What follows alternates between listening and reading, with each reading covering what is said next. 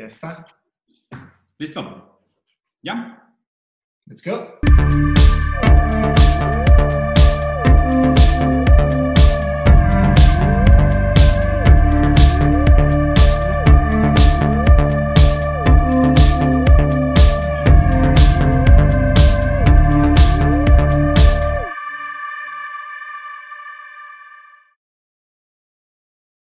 Hola a todos, bienvenidos a otro episodio de Rusarín Bros. Hoy tenemos un gusto enorme. La verdad es que marco este episodio como un milestone, como un, como un logro dentro de nuestra trayectoria. Tenemos aquí invitado a Ernesto Castro. Ernesto, digo, primero que nada tengo que agradecerte mucho por el tiempo, por la disponibilidad, por la rápida respuesta, güey. La verdad es que qué, qué, impresión, güey, que te viene un live la semana pasada. Puse un comentario de troll al que, al que respondiste inmediatamente y cuadramos la llamada. De verdad te, te agradezco mucho. Y lo otro que quería comentar, güey, es que pues obviamente tú como creador de contenido en redes sociales, pero además como, como profesor también en tu carrera, eh, yo te considero como un profesor. La verdad es que tus videos me han ayudado muchísimo, he visto muchísimo tu contenido y, y creo que tu manera de pensar ha sido muy influente para mí, sobre todo porque me parece admirable el trabajo que dedicas a estructurar las ideas desde un contexto histórico y cómo, o sea, cómo narras el, la evolución de las ideas para agarrarlas desde su origen, desde su contexto mm. y, y, ponerlas en escena, ¿no? La verdad es que me ha ayudado mucho, no solo la manera como presentas las cosas, sino tu opinión sobre muchos de los temas. La verdad te, te agradezco. Creo que eres el tipo de personas que debería haber más gente como tú haciendo contenido en Internet y tal vez menos menos gente bailando TikTok, ¿no? Pero el, el, pero el, mercado se autorregula, entonces, ¿quién soy yo para decidir? Claro, la oferta y la demanda. Olvídalo, olvídalo. Hay mucha Oye, demanda por el TikTok todavía. El resto, para la gente que, para la gente que no te conozca todavía, si quieres, haznos una breve introducción de, de quién eres.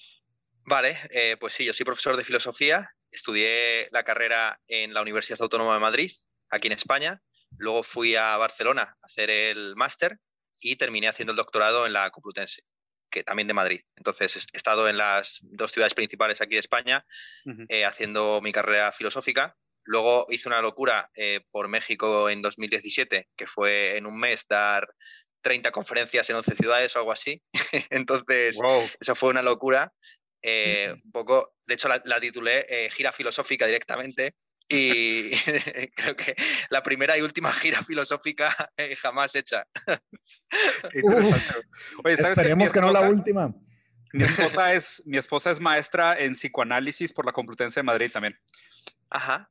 Sí, de hecho, Qué yo bien. la conocí cuando ella estaba estudiando el máster en psicoanálisis en la, en la Complutense, gran universidad también, qué cool. Oye, pues bueno, pues entremos a los, a los temas, creo que hay ah, un par espera, de espera, temas. Tiene una pregunta, ¿en qué, fue tu, ¿en qué fue tu doctorado, Ernesto? ¿En qué te especializaste? O sea, ¿cuál fue tu yo, tesis? Yo hice. La tesis sobre filosofía contemporánea, eh, se publicó en formato libro bajo el título de Realismo postcontinental, ontología y epistemología para el siglo XXI, y es eh, el análisis de un conjunto de autores eh, que han publicado todas sus obras en este siglo XXI, eh, jóvenes, relativamente jóvenes en filosofía, uno puede ser joven hasta los 50 años prácticamente, y eh, sí. esto es literalmente cierto, se considera que un claro. filósofo, la mayor parte de los filósofos han publicado su primera obra importante con 37 años, eh, siempre hago la misma numeración, eh, Platón publica el Gorgias con 37 años, Hegel la fenomenología con 37, Uf. Derrida la gramatología con 37 y Martin Heidegger ser y tiempo con 37. Yo tengo 30 ahora todavía, o sea que todavía me queda un poco 37 años. Todavía me quedan 7 años para escribir algo parecido yo 34, a lo que titanes. Ya se me está acercando. Pues tú tienes que ponerte ya en el. Yo me tengo que poner las pilas. Yo, yo, ya pasé, yo tengo 38, ya se me puede hacer la, la siguiente encarnación, tal vez sea la mía. Muy bien, oye, qué interesante. ¿Está publicada tu, tu tesis, Ernesto? Sí, ¿Sí? Está publicada en una, en una editorial eh, pequeñita de aquí de, de, España, porque es una editorial, es una de mis trabajos. Yo tengo eh, ahora mismo publicados, bueno, cinco libros en realidad, que son wow. Eh, un libro más divulgativo, que es el, un libro sobre el trap, la, el fenómeno musical eh, enfocado en la crisis. Es, el título es literalmente El trap, filosofía millennial para crisis en España, y es el libro más de periodismo cultural que he hecho. Sí. Luego, estoy mirando ahí porque lo te los tengo justo de allí delante. Tengo Super, la tesis sí. doctoral que se titula Realismo Postcontinental y que ya digo que es, eh, se publicó una editorial titulada Materia Oscura, que es una editorial muy pequeñita de aquí en España, pero se puede pedir por Amazon el libro, supongo, en México. Y luego, pues, varios libros de, de ensayos. Un, uno que se titula Ética, Estética y Política, que es el último que he publicado, eh, contra la posmodernidad, que se va a reeditar dentro de poco bajo el título de Memorias y Libros del 15M, y eh, Un para el agua, que esto lo van a reeditar unos editores chilenos. Entonces, son wow. básicamente tres libros de ensayos, uno más grande de investigación divulgativa y otro más académico, que es realismo postcontinental. Entonces, es lo que tengo ahora mismo wow. entre las pues Felicidades Felicidades. Gran trabajo, 30 años. Impresionante, impresionante. Sí, sí. Oye, ¿y tu, tu, familia tiene carrera filosófica también, no? O sea, tu papá también es filósofo. Sí, mi padre eh, es filósofo y también youtuber. Ah, sí. Pero es decir que aquí, aquí el hijo enseñó al padre porque... sí, sí, sí. bueno, con mi padre he tenido siempre muy buena relación y de hecho empezamos un poco a, publicar en Internet juntos hace mil años cuando todavía había gente en la blogosfera, en Blogspot, WordPress, todo aquel entorno, pues en 2007 nos abrimos dos, dos esto, blogs en paralelo. El suyo se titulaba Lo que tú me digas y el mío era algo así como eh, de notas o algo así, bueno. Y o déjame que te diga, o sea, era como una especie, había un juego de, una conversación de los dos. Sí, había una conversación entre los títulos y, y es curioso porque yo creo que así hemos sido en paralelo un poco en, en internet, nos salimos mm, los blogs en a la vez, luego la, Facebook a la vez y entramos un poco en YouTube en paralelo a hacer cosas parecidas, sí. Interesante, pues buenísimo. Oye, pues ahora sí, ahora sí entrando en materia. Yo, hay, hay, varios temas que quería conversar contigo. Uno, creo que fue en la, híjole, me acuerdo, un curso que diste, creo que de cuatro módulos sobre el globalismo, neoliberalismo, eh, creo que fue eh, Mapa del Pensamiento Contemporáneo o algo así. Y sí, justo con mi padre, eso es. Ah, exacto, justo uno que dice con tu padre. Y de hecho me acuerdo que en una de esas conferencias, no me acuerdo cuál, se termina con un tema de preguntas y respuestas. Y creo que la última pregunta que te hacen es la pregunta que yo más quería preguntarte y no se escucha la respuesta y me quedé con la frustración.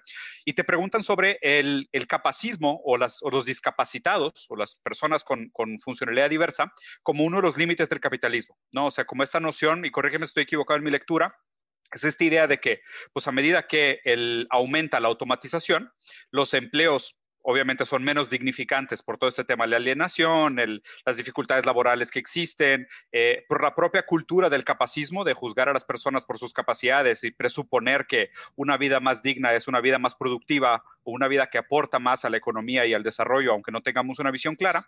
Y justo eso es lo que pone en jaque eh, mucha de la, de la idea de pues, el capitalismo como un límite, como un modelo de, desarrollo eh, para la humanidad.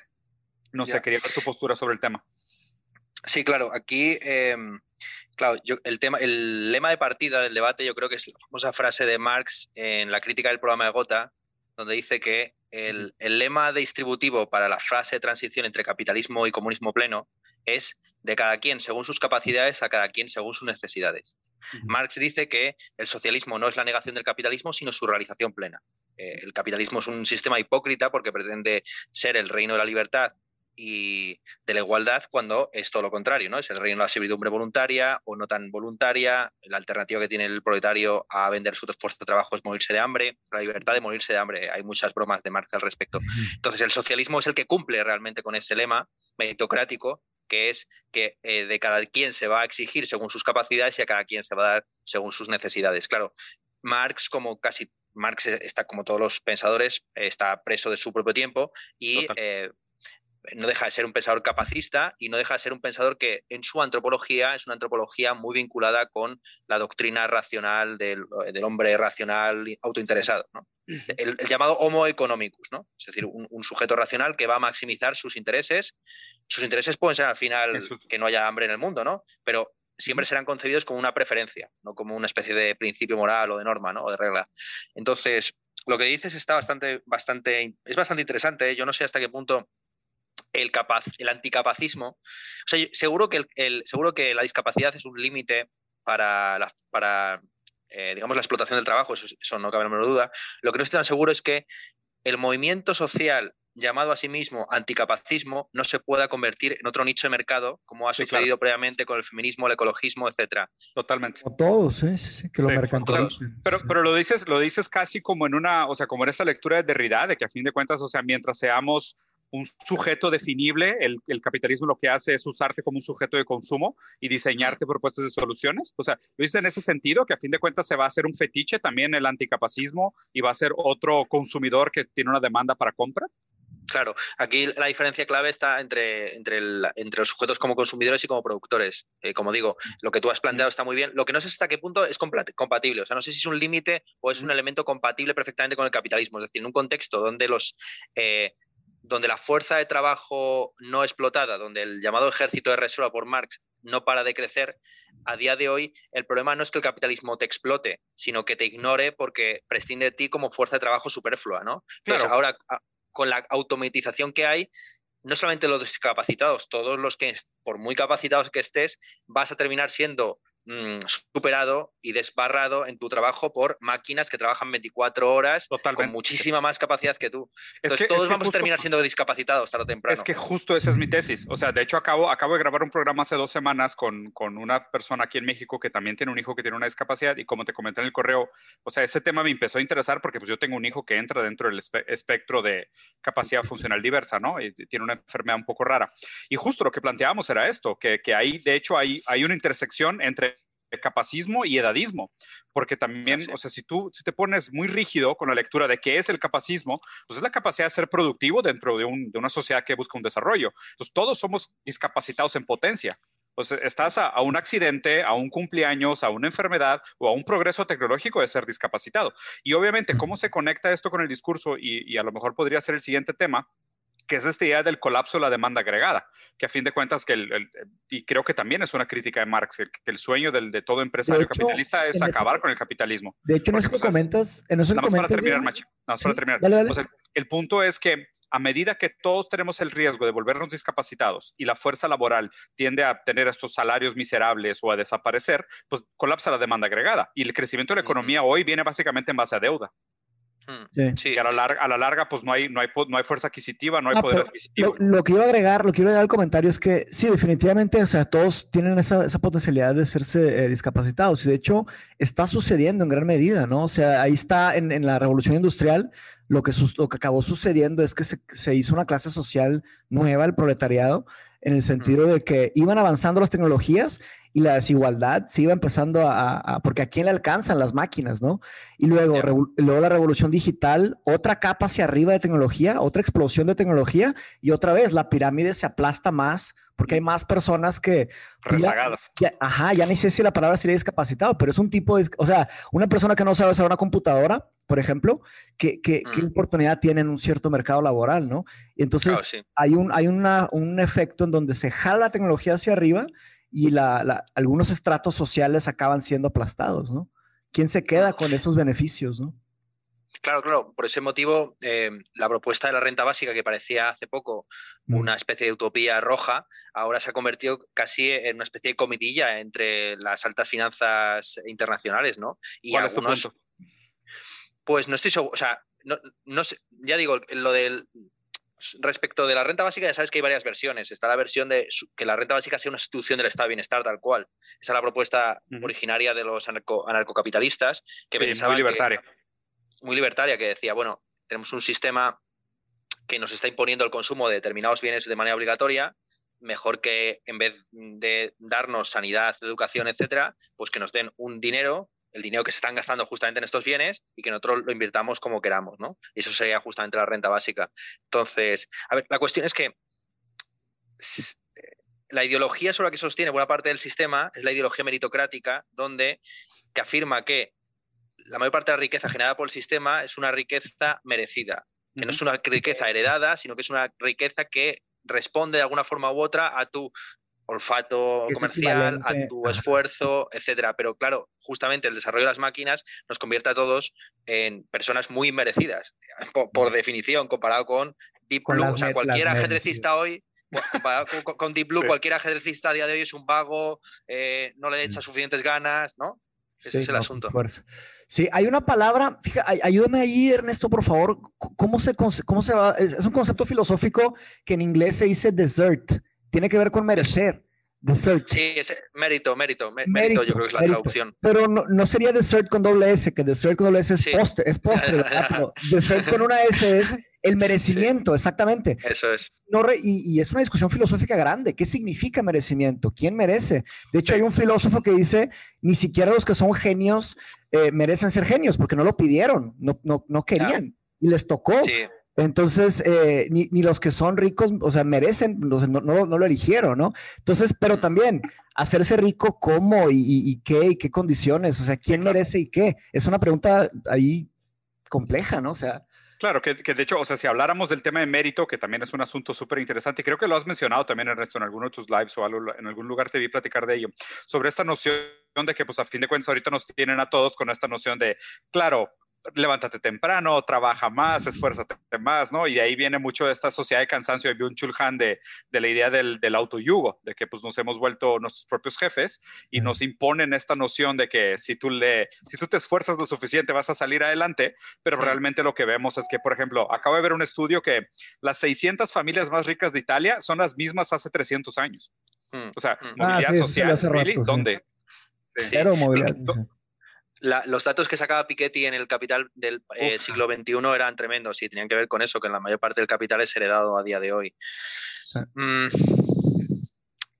lo, que tú planteas, lo que tú dices de que efectivamente existe una lotería natural y que, y que lo lo que en principio nos determina más a tener éxito, que son nuestras aptitudes naturales, no es algo merecido, sino que es algo dado de manera un poco arbitraria. Ya digo que hay autores como Ronald Dworkin que hablan literalmente de la lotería natural, mm. eh, pues es, muy cierta. De hecho, hay algunos autores que eh, justifican eh, la falta de meritocracia como algo, un aspecto positivo del sistema al que vivimos.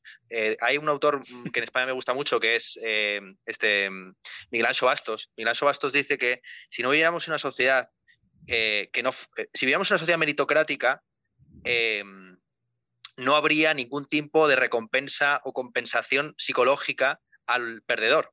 Es decir, en la sociedad actual todavía la gente que es de clase baja, los considerados por el sistema económico perdedores, se pueden, se pueden digamos, autocompensar de manera resentida y envidiosa pensando que los ricos son ricos porque son hijos de papá, ¿no? Porque son afortunados, porque se han esforzado. Pero si, hubiera una evidencia, si, fuera, si hay un escape psicológico, por lo menos, pero, y, permite que en, cada, en todas las clases sociales, por muy alto o bajo que estén, siempre haya alguien, alguien listo, alguien guapo, no sé o sea, que hubiera una, que hay una distribución de dones. Mm. Que tú subes y bajas en todos los ambientes y desde la Casa Blanca hasta cualquier barrio chabolero tienes hay una chica guapa, hay un. hay de todo. Hay, todo el perfil humano existe en todos los ámbitos. Sí, claro, pero digo, o sea, justificar que ese realmente es un tipo de bienestar para darle lugar a todo el sentido me parece por lo menos una exageración, ¿eh? O sea, decir, no, bueno, mira, así tienen algo de qué quejarse, me parece por lo menos, por lo menos ideología, en el sentido más ligero de las palabras.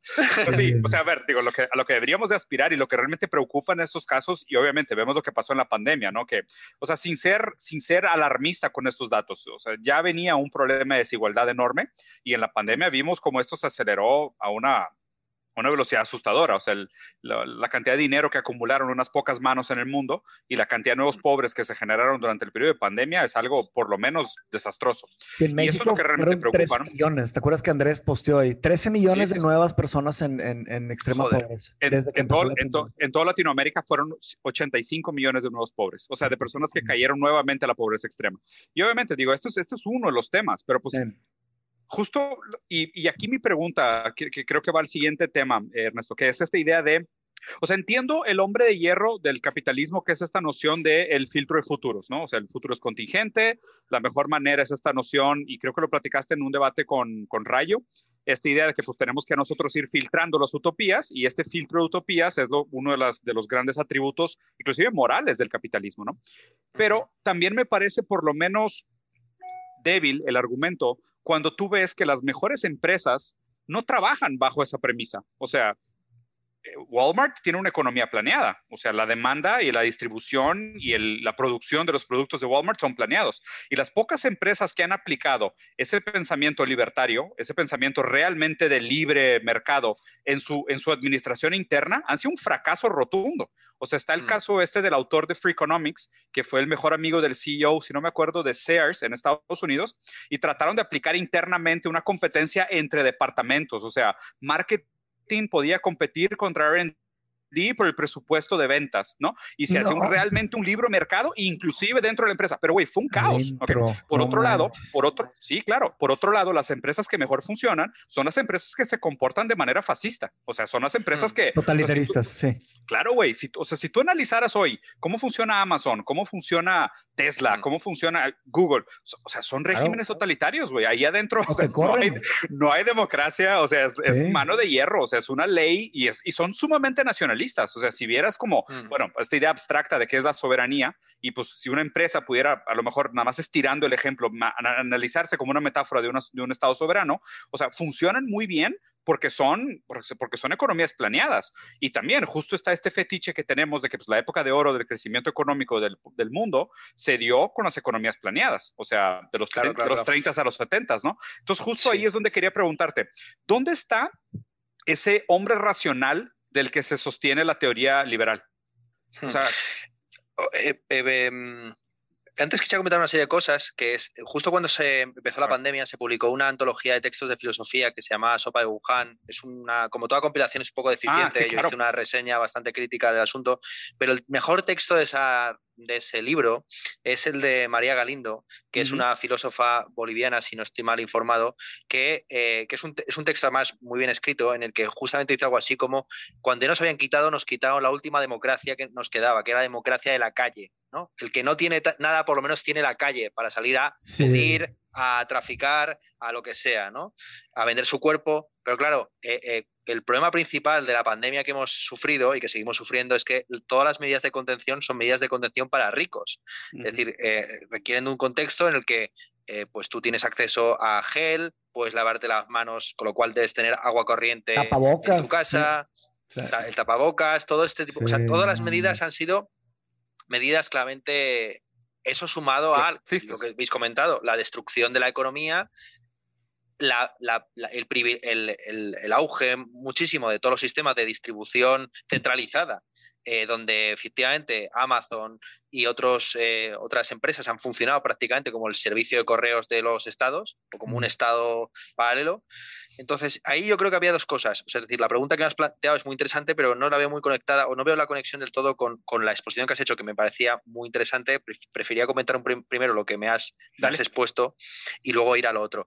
Em, esto tiene- yo creo que tiene que ver mucho con el asunto de que el capitalismo es un modo de extracción de plusvalía de formas de vida preexistentes al propio capitalismo. ¿no? Se ha dicho muchas veces que si no hubiera una ética, si no hubiera habido una ética protestante previa al desarrollo del capitalismo, pues este no hubiera podido fructificar, ¿no? Y como de alguna forma el capitalismo que vimos a día de hoy se apoya sobre otra economía, sobre otra economía y sobre otra psicología, que es la psicología emanada de lo que se suele llamar Mayo 68, que tenga que ver con lo que sucedió en Francia en el 68, eso ya es otra cosa, ¿no? Entonces, efectivamente. En la propia gestión de la pandemia se ha visto, aunque sea una cuestión puramente propagandística y luego habremos, habrá de que ver los datos reales, que los, los estados que mejor han funcionado son los estados que tenían una disposición más totalitaria, que tenían claro. los que la ciudadanía Sin permitía duda. más el control, la diferencia entre cómo se ha gestionado en Europa y cómo se ha gestionado en Asia. En Asia el, respeto a la privacidad ha sido mínimo y en algunos países tipo eh, Corea del Sur tú eh, podías llegar a saber a, través de una aplicación quién, quién en concreto tenía COVID y por qué frente a este respeto todavía de unas ciertas de una cierta hipocresía, ¿no? De una cierta idea de la privacidad individual que se sigue manteniendo como fachada en el caso de, de Occidente. Entonces sí, completamente de acuerdo. Las empresas funcionan como, como estados. eh, hacer que, que peleen internamente es tan delirante como hacer que un individuo pelee con sus haga pelear sus propios instintos Exacto. y, eh, y es uno de esos límites al, al capitalismo que requiere de una eh, moral previa, sea esa moral la del, mm, eh, en fin, qué sé yo, la del presunto jefe enrollado tipo, ¿no? Las empresas de mm, Silicon Valley, con esto de que tienes que tienes obligatoriamente que dedicarte parte de tu tiempo a trabajar en un proyecto personal, etcétera, ¿no? Eh, es más bien la coor- efectivamente, es más bien la coordinación de los diversos impulsos, ¿no? Eh, en el mercado lo que hace que se vayan creando esas, ese, ese filtro, ese filtro de, de utopías o de propuestas políticas o de propuestas económicas. Porque sí que es evidente que hemos visto caer a grandes gigantes que nunca pensábamos que iban a desaparecer, ¿no? El caso de Kodak, el caso de. Nokia, que no están tan lejos, y Sí. muchas otras que no se pueden, que mencionarlas sería absurdo porque la gente ni, ni se acuerda de sus nombres, ¿no? Sí. Entonces, Hay un, hay un libro, Ernesto. Digo, hay dos libros que quería ver si, si ya les echaste un ojo, ya los traes en el radar. Uno es de una, una socióloga americana que se llama Shoshana Zuboff, que es el capitalismo de vigilancia. Ya, ya, ya le, le- le diste una, una mirada, ese sería uno. Y el otro fue uno que se llama Un Mundo Sin Mente, A World Without Mind. Y también los dos hablan de, de, este, de esta gran amenaza existencialista por eh, el avance de eh, el avance de la tecnología de Big Data, inteligencia artificial, etcétera. Eh, ¿Nos podrías compartir algunas ideas que has pensado sobre, sobre estos temas? Este, si te metiste. Ah, que me aleja un poco, a Mauri. Gracias, disculpa. Sí, güey. Tu audio se escucha en 14. Sí. perdón. Es que igual le tengo que bajar aquí un poco. Si no le hagas deep throat al micrófono, macho. Sí, igual. sí, con que le bajes tantito el gain, yo creo, y te alejas un poquito, ya, ya suena bien. Con los gains, micrófono nuevo, raza. Sorry, no sé, no sé, no sé trabajarlo. nadie se había quejado. Llevo dando clases un buen rato y nadie se había quejado. Pero bueno. Y todos así de que, ajá, dicho, el profesor grita un chingo. ¿Cómo? No te creas cuando. Es cuando se trata de Big Data me enfurezco y me empiezo a acercar al micrófono. Es como cuando vas perdiendo en un juego de peleas que te pones así. Pues eh, sobre, el, sobre el libro de Chubov, este de eh, La era del capitalismo de vigilancia, eh, sí, que lo, sí que lo leí. Es más, mi, el libro que sale dentro de un mes, Memorias y Libros del 15M, Privacy is Power. ¿La conoces? La, a la española, Privacidad es Poder. No, esta no la conozco. Ah, esa es una española que va a sacar un libro ahora también, Privacidad es ah, Poder. Es una española. Ah, pero bueno, perdón, Privacy is Power. Este, yo lo compré, pero se agotaron existencias, entonces hasta que Sí, es una española, si no me equivoco, de Madrid, eh, Beliz, creo que se apellida con V, algo así, y ella está en, la Universidad de Oxford. Pero perdón, perdón, discúlpame. no, no, que decía que, que sí que lo leí, el, libro de Chubov, y le dedico ya el último capítulo de mis memorias a, justamente a, a, ese libro, porque eh, ella considera que el día en que en que nace el capitalismo de la vigilancia es el 9 de agosto de 2011, mm. en el que se produjeron dos, tres fenómenos, que fue, uno, Apple se convirtió por primera vez en la empresa con mayor capitalización bursátil del mundo, dos, empezaron los disturbios en Londres, con los famosos mm, asaltos a comercios, y tres, la Asociación Española de Protección de Datos reconoció el derecho al olvido. Y lo reconoció uh. justamente eh, lo reconoció con 60, a, raíz de que 60 españoles eh, interpusieron demandas contra noticias que estaban en Google que mm. afectaban a su vida. Por ejemplo, había una persona que había sido desahuciada y la noticia de su desahucio estaba en Google y afirmaba que ese desahucio del pasado le, eh, era un hándicap en las entrevistas de trabajo. Luego había otra señora que se había separado por maltratos de género mm. y su nueva residencia aparecía en Google y ella quería que se borrase para que su exmarido no supiera dónde vivía, etcétera, etcétera. derecho a ser olvidado. Claro, entonces, em, eh, a mí el libro de Chubov eh, no me gustó mucho porque los tres datos están mal dados. Es decir, ninguno. ninguno es real. ninguno, o sea, las tres cosas sucedieron. Las tres cosas sucedieron, pero no sucedieron ninguna de ellas el 9 de agosto. O sea, ninguna fue el 9 de agosto. Ninguna fue el 9 de agosto. Literalmente, una fue el 19, otra fue el 6 y otra fue un año antes. O sea, pero bueno. Entonces, claro. Trato de hacer un punto. Hacer un punto ahí. Bueno, oye, pues, pues te puedo decir que, que el análisis. Pues, la Virgen María, la, Virgen María tampoco era virgen, digo, Narameo era joven. Pero funcionó la historia. pero, el marketing, el marketing vende, el marketing es muy bueno. Fíjate. Qué fuerte, güey. Está buenísimo. Pero digo, fuera de eso, las ideas, ¿qué te parecieron? Sí, es está bien, o sea, la, tesis, la tesis es una, idea, una tesis que se ha expuesto en muchos sitios. Los capítulos mejores, a mi juicio, son los que muestran la vigencia del conductismo en psicología, porque claro, eh, cuando uno va a ciertas facultades de, de psicología a día de hoy, pues parece que todo fuera neurociencia. Y es mm. cierto que los lugares en los que más se investiga, digamos, la punta de lanza científica a día de hoy, tienen que ver con estudiar lo que sucede aquí dentro del cerebro. Sin embargo, lo que ya está confirmado y está como corpus perfectamente establecido, que es el conductismo, con eso fue con lo que se, se crearon las redes sociales. Las redes sociales básicamente se basan en el fenómeno del estímulo y el refuerzo condicionado de Skinner, la paloma que le sigue dando a la palanca con independencia de si le cae maíz o no. O sea, literalmente es eso. Y, qué, buen, qué buen comentario, Ernesto, porque justo quería comentar contigo. Imagínate el dilema en nuestra casa, güey. O sea, mi esposa es psicoanalista lacaniana, ¿no? O sea, tal cual de la Complutense, tal cual, ¿no? Lacan, pues digo, tú conoces muy bien la obra. Y cuando nace nuestro primer hijo, nace eh, con, o sea, nosotros no sabíamos al principio, ¿no? Empezamos a ver algunos rezagos en su desarrollo, empezamos a consultar con diferentes doctores y demás. Obviamente ella de la escuela psicoanalítica, eh, pues también nos fuimos con algunos terapeutas que nos recomendaron diferentes cosas ocupacionales y demás, hasta que, que pues, inclusive ella tuvo que hacer paz. Dijo, a ver, o sea, este cuadro de autismo no puede ser un tema puramente psicológico, ¿no? Tiene que haber una parte física por detrás de esto. Entonces empezamos a investigar no solo la parte de neurociencia, sino la parte genética, biología y microbioma. O sea, empezamos a estudiar toda la parte física de su cuerpo, la parte materialista, por decirlo así, y descubrimos muchísimas cosas. Hoy a la fecha, mi esposa prácticamente se volvió una biomédica. O sea, tuvo que ponerse a investigar cómo la mitocondria carga energía y cómo procesa cada uno de los diferentes macronutrientes en el ciclo de Krebs y cómo esto afecta su, su biota y cómo su biota afecta su estado de ánimo, ¿no? Y, y creo que a medida que vamos avanzando en el conocimiento del, del cuerpo, y, quiero usarlo esto como una metáfora para algo todavía más grande. A medida que nosotros vamos avanzando en nuestro conocimiento del, del, mundo físico, del mundo material, parece que queda cada vez menos espacio para ese mundo ideológico. O sea, y en ese mundo ideológico también pongo el psicoanálisis. O sea, y, y, me gusta mucho la lectura que creo que sí se la dio, que es esta idea de prácticamente el universo es determinista y fisicalista y la subjetividad es algo que viene a posteriori, solo a darle sentido a las cosas que están sucediendo y que estamos observando. ¿no? Y, y, aunque en muchos sentidos creo que, claro que es una exageración, mi planteamiento sería este. No creo que, no, no, no, estoy completamente casado con esta idea y probablemente no tengo toda la información necesaria para hacer un buen artículo o una buena tesis sobre el tema, pero lo que sí creo es que eh, más que nunca es válida esta idea de el hombre es aquello que puede ser en sus condiciones materiales. O sea, pero entiéndase en sus condiciones materiales al punto de, y ahí sí es mi área de expertise, el tema de la alimentación. De hecho, tengo una empresa que se llama Foodlosofía, que es como la filosofía de la comida.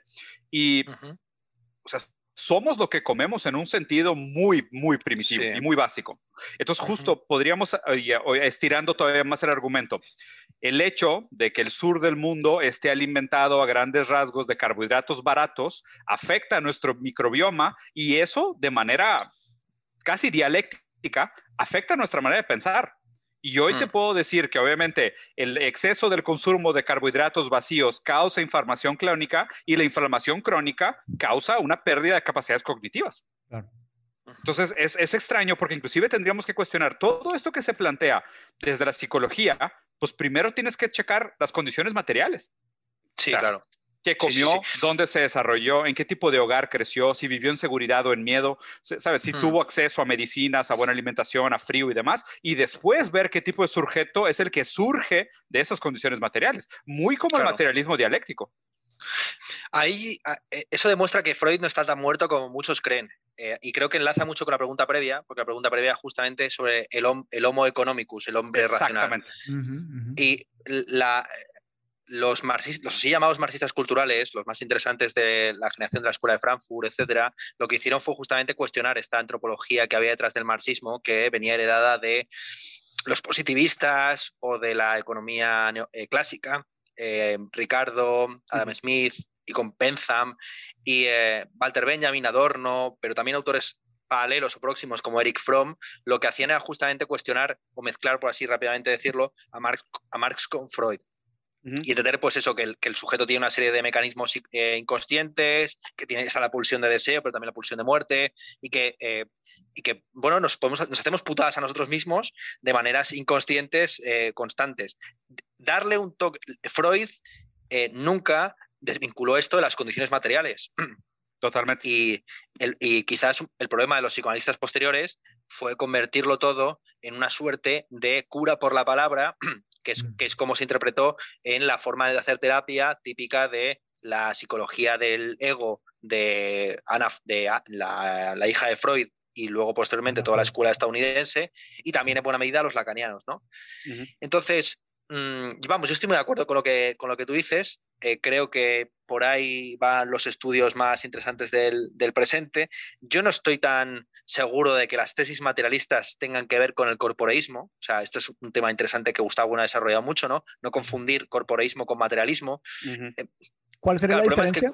¿La, podrías presentar? Sí. Claro, la diferencia es que es, la diferencia tiene que ver con redefinir el concepto de materia, ¿no? O sea, la materia tal y como se concibe actual, eh, de manera ordinaria es igual que, los, que el cuerpo, ¿no? Es, es lo que mm. es tangible o es físico, o es estudiado por la física, ¿no? Eh, hay cosas que no son tangibles, pero son objeto de la física y por lo tanto podrían ser materia en esa acepción. Para la tradición filosófica, la materia tiene más que ver con aquello que puede ser dividido de manera eh, continua sin llegar nunca a ningún punto, ¿no? es las partes, lo que se dice en latín, partes extrapartes, ¿no? Que tú miras el átomo y se puede dividir todavía más. Miras Como los presocráticos, ¿no? Los atomistas. Efectivamente, que vas hacia, hacia, hacia abajo. Los, claro, los atomistas son justamente los opuestos a los, a los, a los materialistas. Los, los atomistas creen que existe un átomo a partir del cual se puede luego... Eso es. Entonces, la idea básica de los, del materialismo no corporeísta es entender que también existe una materia psicológica y existe una materia ideológica, podríamos decir. La tesis de Gustavo Bueno es que hay tres géneros de materialidad, que, está la materia mm. Mm, física, vamos a decirlo así, está la materia psicológica y está la materia eidética. ¿no? O sea, tan material es el teorema de Pitágoras como una emoción, como eh, una, pelota de fútbol. Efectivamente, ¿no? Ahí comparte entonces con Platón, ¿no? Comparte la idea con Platón. Claro. Sí, sí, sí, sí. Es que lo, fundamental para mí de, Platón, lo que sigue siendo válido a día de hoy es que no hay que confundir la verdad objetiva de las ideas con mm. la verdad subjetiva o psicológica de las emociones, de las opiniones, etc. La línea dividida, ¿no? La, línea, divisoria. Y, eso es lo que permite ser materialista, pero no ser relativista. Porque claro, si tú dices que si tú eres materialista, en algún momento dirás, el concepto de verdad se reduce al entrechocamiento entre partículas, mm. ¿no? Y ha habido autores que han intentado eh, mm, eh, reducir o destruir conceptos como verdad, opinión, reduciéndolo a meras eh, sí, subjetividad absoluta. o materialidad, da igual, vectores ah, de conexiones neuronales, da igual, pero la cuestión es que existe ese, ese, tercer, género existe, hay que reconocerlo como tal, ¿no? Es, más, es más complejo, absurdo y barroco intentar reducirlo todo a, materia, mm. a materia en el sentido corpóreo del término, que reconocer ese tercer ámbito en el que de repente hay ciertas, eh, ciertos fenómenos que alcanzan ese grado de idealidad, ¿no? como el tema de Pitágoras, el tema de Tales, O, las verdades científicas en sentido amplio. Sí, los, números abstractos también, por ejemplo. Entonces, o sea, justo lo que, lo que, lo que te planteaba era esto de, o sea, cómo y, es el, tercer tema que, quería, que quería conversar contigo. O sea, y de hecho creo que no, no terminamos de amarrar, a lo mejor valdría la pena hacer un paréntesis de empezar el que sigue. Que justo el cuestionamiento que te hacía es, ¿cuál es este hombre racional que es el, el hombre del liberalismo? Y, y, realmente, y creo que lo comentaste, que el talón de Aquiles de muchas de estas ideas liberales es realmente la capacidad del individualismo. O sea, el, el, hombre que se hace a sí mismo, el hombre que se autoconstituye, la noción, porque pues a fin de cuentas, o sea, y ya si nos pusiéramos freudianos o peor todavía lacanianos, pues la palabra no es nuestra, ¿no? O sea, la palabra es, es inclusive somos hablados por la palabra. Entonces, realmente, ¿quién es ese hombre individualista del, liberalismo? ¿Me escuchan o se cortó mi internet? Sí, sí, sí. Se, te, ve, se te ve fragmentado. la, pantalla se trabó, pero el audio sí, sí pasó. ah, ya. Entonces, ¿cómo, ves ese tema? ¿Quién es el hombre racional y cómo el hombre se auto se autoconstituye, se autonombra, que creo que lo mencionaste, que es el talón de Aquiles de Rayo y de muchas de esas ideas eh, liberales modernas. Sí, los liberales viven mucho de, eh, la filosofía analítica estándar. De hecho, eh, casi todas las teorías que proponen pues eh, entroncan con esa tradición, por ejemplo, a través de autores tipo Nozick o el propio von Mises, pues pertenece al entorno del Círculo de Viena mm. y, todos ellos, yo he dicho muchas veces que Rothbard y compañía casi, pero sobre todo von Mises, que, cuyo hermano que era matemático participaba directamente del Círculo de Viena, tiene mucho este individualismo metodológico, ¿no? que es muy propio de los analíticos. La diferencia principal, una de las diferencias entre la filosofía analítica y la continental, es que la filosofía continental tiene un enfoque más holista, se quiere, de los fenómenos, eh, pues, por, ejemplo, el concepto de ser en el mundo de Heidegger o frente a los analíticos que pretenden reducirlo todo a los átomos. Volvemos a lo mismo, ¿no? La diferencia entre atomismo y corporeísmo. Sí, ciencia de la filosofía. Sí, sí, Entonces, reducirlo todo al átomo último que sea las proposiciones eh, empíricas o las tautologías lógicas, como queramos verlo, ¿no? Al final es el análisis la, y frente a la síntesis, por decirlo así rápidamente. Entonces, sí estoy de acuerdo en que la... Eh, y esta filosofía tiene varios dogmas entre ellos la distinción entre el ser y el deber ser. Y los analíticos están todo el rato jugando con eso, ¿no? Es decir, vale, vivimos en un mundo en el que tenemos que aceptar ciertos grados de irracionalidad en la gestión de los recursos públicos, tenemos que aceptar que, en fin, el poder eh, corrompe, el poder absoluto corrompe absolutamente, pero ¿qué pasaría si en un contexto ideal eh, tú, en una isla desierta, ¿no? Eh, un intercambio, o sea, y se plantean una serie como de experimentos, a través de experimentos mentales, te llevan, te llevan, claro, pero se plantea todo desde la perspectiva de un ser adulto, el de, el, claro, la Robinsonada. Lo que debería ser, hablo, por eso yo hablo siempre de la Robinsonada, de, porque al final es la perspectiva de un ser adulto ya crecido en una isla desierta, reconstruyendo desde cero la civilización. Pero esa civilización. Sí, pero ¿a qué horas? ¿Cuándo y cómo? ¿eh? ¿Y cómo llegó ahí? ¿Y quién le enseñó a hablar? ¿Y cómo se nombró a sí mismo? Es que eso es absurdo. O sea, me, encanta que en los, los, Y por eso me encanta hacer la broma de que la, economía es una pseudociencia como el tarot. O sea, y lo, hago, y lo hago específicamente para molestar a la gente, porque cuando fallan los intentos de los experimentos científicos de los economistas, el que falla es el humano. O sea, nunca falla el experimento. El que falla siempre es la ración. Es el hombre racional. Ah, no, es que no, no, es que no fue, es que no fue racional. Ah, chinga, pues ¿cuál es tu criterio racional?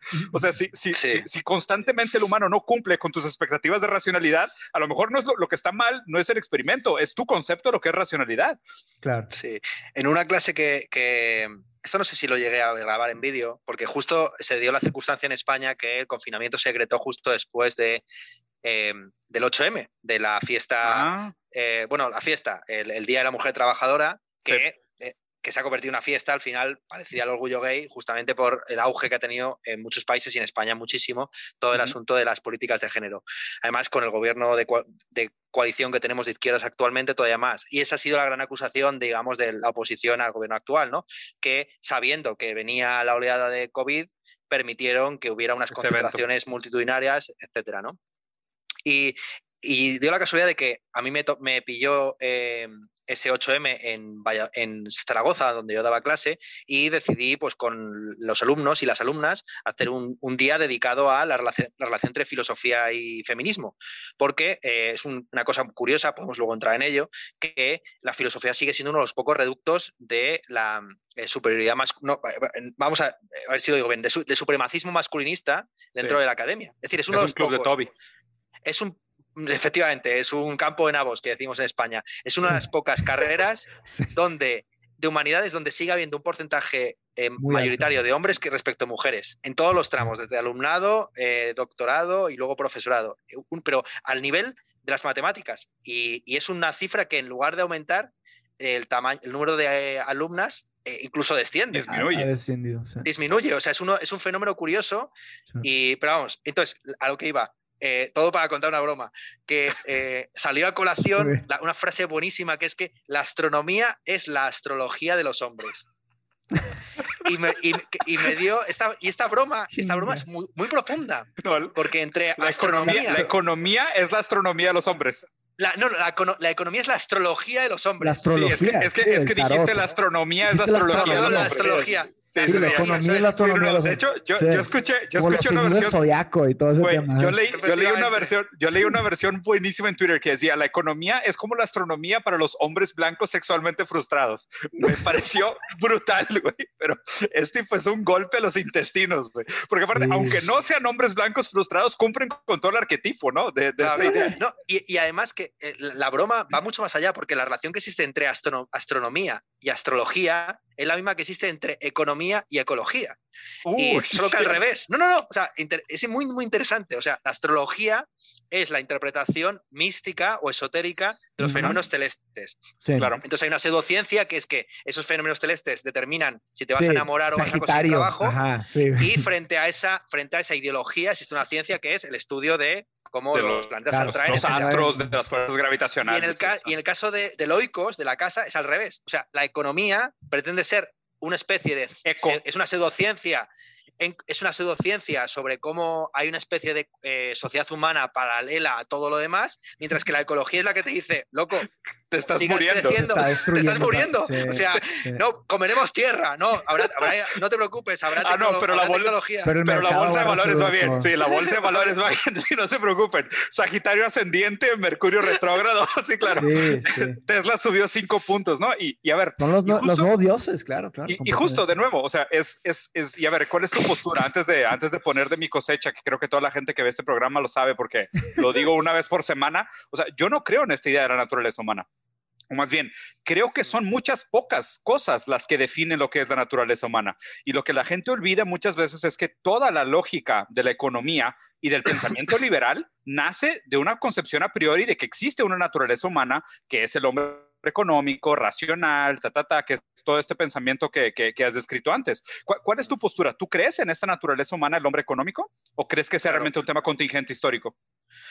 Yo creo que existe, eh, claro que existe la naturaleza humana. Lo que pasa es que, eh, y el problema principal de la economía actual es que no está vinculada con las ciencias humanas y, en última instancia, naturales. Es decir, que, en lugar de entender al ser humano como un animal racional, pero sobre todo animal, y que por lo tanto tiene una serie de conductas eh, de, bueno, sociales, gregarias, como los chimpancés, etcétera, pretende desvincular el ser animal del deber ser económico. ¿no?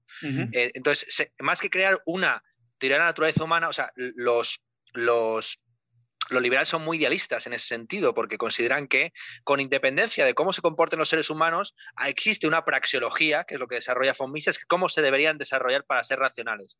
Y esto eh, no solamente es una cuestión de la escuela austríaca, porque incluso, por ejemplo, una defensora del capitalismo como es Ayn Rand, habla constantemente de contra digamos, los impulsos altruistas que existen en el ser humano por las neuronas espejo, etcétera, hablando de el, individualismo o egoísta como algo que debería suceder, ¿no? Aunque, no, aunque, no, aunque sucede en campos muy acotados. Y podríamos decir que el mercado lo que hace es crear las condiciones sociales para que se produzca la mm. conducta del Homo economicus. O sea, eh, es, es, como intentar definir al ser humano, o sea, es como definir al ser humano como un eh, homo goleador, simplemente porque en un contexto determinado, que es en una partida de fútbol, pues hay que pegar, ¿no? hay que meter gol, claro. Hay que meter gol, efectivamente. Y es verdad que en un contexto económico el que no maximiza sus intereses y no busca, muere, así de sencillo, claro. En ese contexto, no gana. Exacto. ¿Cómo, ¿Cómo podrías juzgar a priori esta idea de que el ser humano es así? Pues más bien, si estás poniendo las condiciones para que solo sobreviva la gente que se comporte de tal manera, pues se va a comportar como se tenga que comportar. O sea, y, es, y, es, y es, mucho lo que me parece extraño, que, que concuerdo contigo. O sea, más bien la, la pelea no es tanto si existe tal cosa como una naturaleza humana, sino que la lectura de la naturaleza humana está perdida entre este deber ser versus lo que te permiten ser, ¿no? Lo que, lo que, lo que es. Y creo que existe una broma sobre esto de que en algún lugar, en alguna constitución española, decía que los españoles eran bellos y nobles, y era como que, oye, espérate. Serán, honestos y virtuosos. Bueno, os, os, competió también a vosotros, porque era la constitución del 12. No, no, nosotros, eh, nosotros, somos brasileños. Brasileños, brasileños. Ah, sí, los brasileños. Entonces, Nos escapamos. sí, a, Mauricio no, nosotros somos hijos de Guatari orden y progreso, güey. Yo soy positivista. en mi bandera dice orden y progreso y yo, yo sigo ciegamente ese dogma. No, no es cierto sí, Brasil es, lo opuesto de orden y progreso, la verdad. Pero que, es, que es muy extraño y justo creo que, creo que esta podría ser la, no la pregunta, bueno, la, antepenúltima pregunta o penúltima pregunta que te quiero hacer, Ernesto. Oye, y por cierto, tú también dinos cómo andas de tiempo, ¿eh? no, no quiero abusar de la, de la primera confianza. No te preocupes. Dale, dale. La siguiente pregunta que te quería hacer es justo esto, ¿no? Entonces, pues vemos que a grandes rasgos lo que quería plantear con las primeras preguntas es que, bueno, hay, algunas falacias complicadas o por lo menos algunas debilidades en esta formación de lo que es el, liberalismo o lo que presupone de los sujetos y su comportamiento racional, este contraste entre el deber ser y lo que realmente puede ser.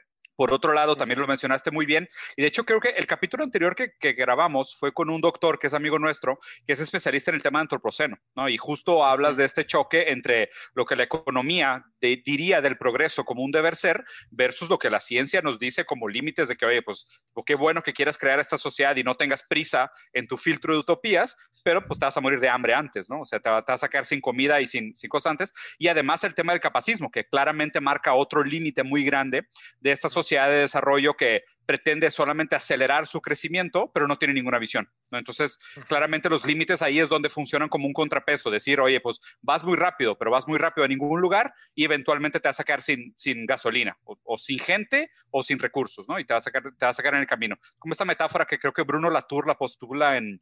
Que se necesitan muchos mundos, ¿no? Que se necesitan muchos planetas. No, que, no, que vamos en un avión eh, ah, que no, tenemos dónde aterrizar. Ya, ya, Sí, ¿no? Ah, pensé que ibas a hacer lo de que cuántos planetas ocupamos ah, para. Sí, además, ¿no? Que para la clase media baja de Estados Unidos necesitamos cuatro planetas tierras, ¿no? Para, para tener ese estándar de vida.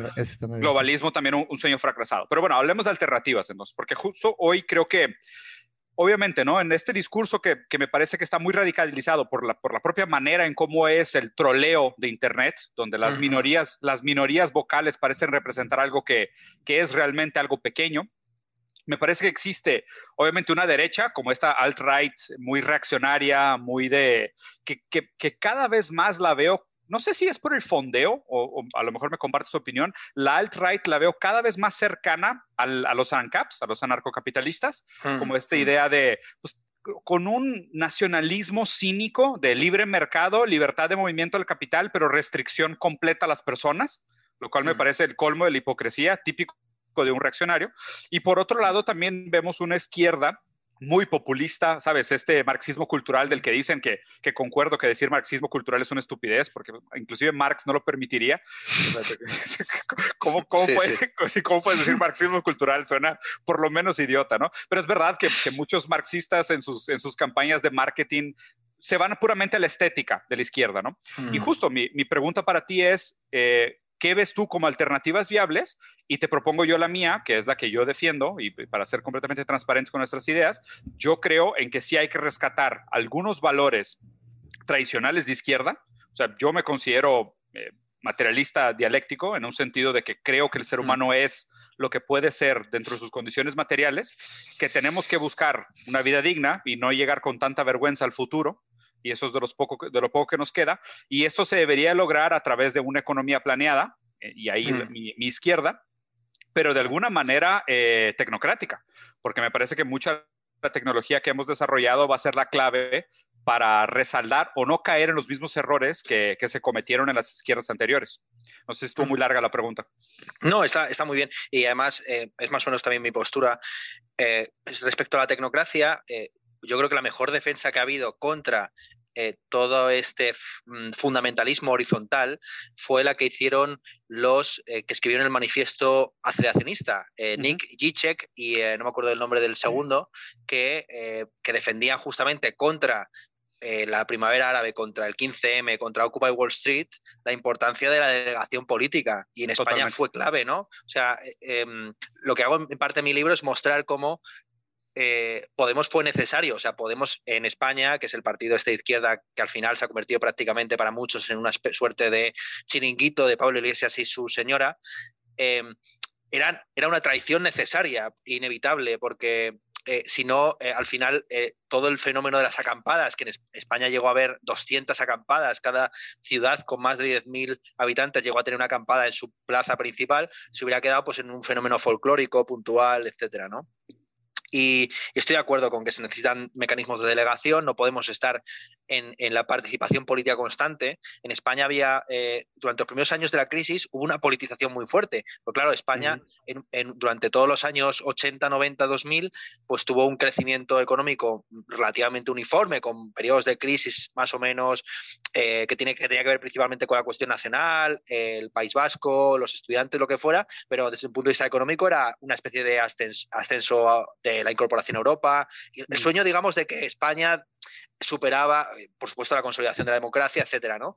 Y con los años 2000 empezó de repente a verse como algo positivo la politización de la sociedad. Ahora vemos que es al revés, o sea, ojalá eh, viviéramos en un contexto que estuviera un poco menos politizado, pero con unos políticos más aptos para mm. tomar decisiones. Y en ese sentido, el proyecto europeo no es un proyecto, a mi juicio, totalmente fallido. Lo que pasa es que eh, tenía un caballo Troya que era claramente el Reino Unido, que por su proyecto político tradicional no podía, no, pertenecía al club, así de sencillo. España era también, eh, podía haber sido otro país que no encajase bien por la tradición imperial parecida a la de Gran Bretaña. Pero como España desde el siglo XIX en adelante se constituye como un Estado-nación a semejanza del francés, casi ya desde el siglo XVIII, con la llegada de los Borbones, no ha habido ningún problema. Es decir, en España los que son panhispánicos o los que están a favor de la hispanidad son cuatro locos. Los que hablan de una posible reunificación ibérica con Portugal son gente que le gusta a Pessoa, pero, o sea, poco más, son poetas. Entonces, no sé explico. Entonces, estoy de acuerdo con tu propuesta. Yo creo que sí, yo también soy una especie como de ecosocialista, por darle una etiqueta, y mm, creo que la cuestión feminista o sea, al final el, gran suplemento antropológico al marxismo ha sido el feminismo, yo creo. Esta cuestión, cuestión que hemos dicho de superación del homo economicus tradicional, pues es darte cuenta de que existe también un trabajo no retribuido, que son los cuidados, que Totalmente. Efectivamente. Las, las mujeres, las mamás, las abuelas, los cuidadores. Y, a ver, y, yo y, creo que pegaste clave. No había hecho esta conexión y me parece brillante lo que acabas de decir. O sea, yo pienso, mi esposa que se queda en la casa a cuidar a mi hijo es la que permite que yo pueda avanzar económicamente. Y ese es un trabajo no remunerado. Pero, pero aquí el mi miedo, Ernesto, ¿cómo no, no hacemos de esto un camino hacia el libertarismo, porque justo alguien podría decir, ah, bueno, pues remunerémoslo, ¿sabes? Entonces, dime cuánto cuesta y lo incluyo en tu sueldo. Y eso sí apunta al ultimate commodity fetishization, que era el miedo marxista de, oye, pues el capitalismo todo lo derrite, ¿no? ¿Y hay una solución? ¿Hay, ¿Hay alguna manera de reconciliar esa paradoja? La, eh, tomar más bien los cuidados como, como, como modelo. Es decir, entender que eh, hay, eh, que lo mismo que sucede con los cuidados podría aplicarse a muchos otros campos, ¿no? Es decir, que eh, fomentar fenómenos como el del voluntariado, pero que el voluntariado no sea simplemente la sustitución precaria de puestos que están todos serán de trabajo, ¿no? Sino crear las condiciones de posibilidad donde haya eh, trabajo genuinamente voluntario que se hace por mor del propio, del propio trabajo, ¿no? Es decir, oficio. a, mí no me gusta la ideología meritocrática porque es una ideología que supedita la virtud a el resultado, a la felicidad. Cuando yo creo que la, clave de la felicidad está en el esfuerzo por una noble causa, por el esfuerzo mismo, ¿no? Es decir, claro, el trabajo no si fuera feliz con su piedra. Efectivamente, el trabajo no, si fuera feliz con su piedra. Eso es, eso exactamente. Entonces, y lo que y esto engarza con algo que he dicho previamente, que es cómo hay ciertas cosas que no se pueden mercantilizar y el caso de las eh, empresas es muy significativo. No sé, ¿por qué motivo eh, un trabajador no puede, pongamos que recibe una herencia de un padre suyo, comprar un puesto de trabajo? ¿no? Llega allí a Google y dice al, al, CEO de Google, oye, ¿cuánto, cuesta ser CEO, ¿cuánto vale tu puesto? ¿Cuánto vale tu puesto? Yo te lo pago. Porque hay ciertas, ciertas aptitudes, ciertos desarrollos, también, o sea, el concepto del cuidado es un concepto muy amplio, que tiene que ver con la preocupación, con la atención, con el talento, o sea, en todos estos campos que parecían que era una cuestión poco cualificada, se requiere mucha cualificación para ser madre, mucha más cualificación que para ser eh, un puto psicópata de Wall Street, desde luego. Sí, totalmente. Es un trabajo mucho más fino y ajustado. Sí, apostando dinero a, la disponibilidad de agua que existe en el mundo. Oye, y no sé si has escuchado una propuesta y quería ver tu opinión, porque de hecho justo ahorita estoy construyendo un proyecto con el tema, que de hecho lo propuso Yanis Varoufakis también, que se llama Universal Basic Shareholding, que es el dividendo universal básico, para sustituir la idea del ingreso universal básico, porque el ingreso universal básico a fin de cuentas se me hace una medida parcial, libertaria y simplemente a la larga acaba siendo inflacionaria, ¿no? Porque la pregunta que es difícil de contestar es de dónde vienen los fondos que sustentan el, ingreso universal básico y cómo no permites que ese propio ingreso universal básico no caiga otra vez en inflación y esté siempre manipulado por el poder adquisitivo. O sea, lo ideal sería que que buscáramos algún tipo de dividendo universal básico que fuera directamente proporcional a los incrementos de productividad, que es, es este sueño como de un tecnocomunismo donde realmente los medios de producción, como son resultados de la inventiva humana como especie, superando el individualismo, pues le pertenecen a todos, ¿no? Y creo que aquí hay varias cosas interesantes y por eso me interesa tanto el caso de China que es esta noción de eh, la democracia china, y de hecho me lo explicó un amigo hace poco tiempo que se graduó, es el primer mexicano que se gradúa de Derecho en México y en China al mismo tiempo. Y me estaba comentando que que él aprendió lo que era democracia china y dijeron, básicamente la democracia china es ponerles dinero en el bolsillo. O sea, porque si hoy la democracia que se vive bajo el capitalismo es un centavo, un voto, pues entonces tenemos que, y como lo dijo en su momento, creo que fue Aristóteles, ¿no? Que la democracia no era perfectible, pero la mejor manera de operar la democracia era a través de la igualdad, o sea, buscando mayor igualdad. Pues entonces una, democracia mejor se logra a través de mayor igualdad. ¿Cómo quiero conectar todo esto? El concepto de dividendo universal básico es, si no hacemos algo hoy, y lo comentó Mateus también, para des acelerar el rezago de desigualdad que deja el progreso, eh, a la larga vamos a tener pues, estos subalternos, subalternos cada vez más rezagados y todos discapacitados. Entonces, el dividendo universal básico es una opción como, bueno, 20% del equity de todas las empresas del mundo van a un fondo global y se redistribuyen a todas las cuentas del banco pero es un fondo, o sea, son, es equity, es, son eh, acciones, pues, por decirlo así, ¿no? Y creo que ahí hay, hay una serie de ideas muy interesantes porque antes era inviable pensar en esto, porque justo el talón de Aquiles de la izquierda era la corrupción, es la corrupción, ¿no?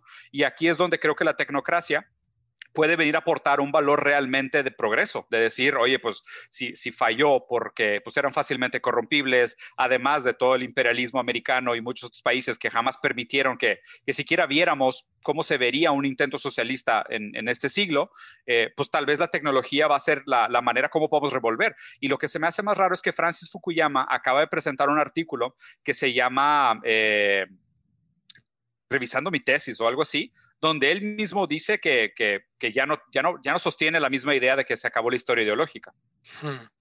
Sí, no, además, eh, Francis Fukuyama lleva ya varios años, digamos, eh, eh, cuestionando ese fin de la historia. El mismo se publicó hace ya varios, varios, años, creo que casi una década, este que era del futuro poshumano, en el mm. que planteaba justamente que la cuestión ahora decisiva es la superación de la naturaleza humana por medio de la tecnología. Hemos visto que muchos de esos sueños han sido sueños, o siguen siendo a día de hoy sueños claramente utópicos, eh, al nivel pues como de se imaginaban los golems o los robots en el siglo XIX, ¿no? Eh, en un contexto, lo, lo bromeaba con, eh, sobre ello en el directo en el que tú participaste, en un contexto en el que la tecnología puntera para evitar que se propague una pandemia es un trozo de papel sobre la boca, estamos hablando de descargar nuestras conciencias en Internet, ¿no? O sea, es, es eso, es como gente que no, que no inventa la rueda soñando con los aviones. O sea, Exactamente, Jesus, es cierto, Sí, sí, sí. No, perdón, perdón, digo, yo estoy dejando que ustedes conversen porque sé que tienen mucho más que hablar que lo que yo puedo aportar. Yo, yo estoy aquí este, escuchando. No, pero denle, denle. Digo, Entonces, eh, en cuanto a lo de Yanis Varoufakis, eh, yo he oído esta propuesta. Hay un libro, si alguien quiere estudiar cosas concretas de propuestas de izquierdas, hay una, una colección que publicaba en la editorial Verso hace unos años, este Eric Colin Wright, que se llamaba The Real Utopias Project, el proyecto de las utopías reales. Y entonces eran libros monográficos, cada uno dedicado a un tema. Y uno fue dedicado justamente a la diferencia entre eh, la renta básica y el dividendo este universal.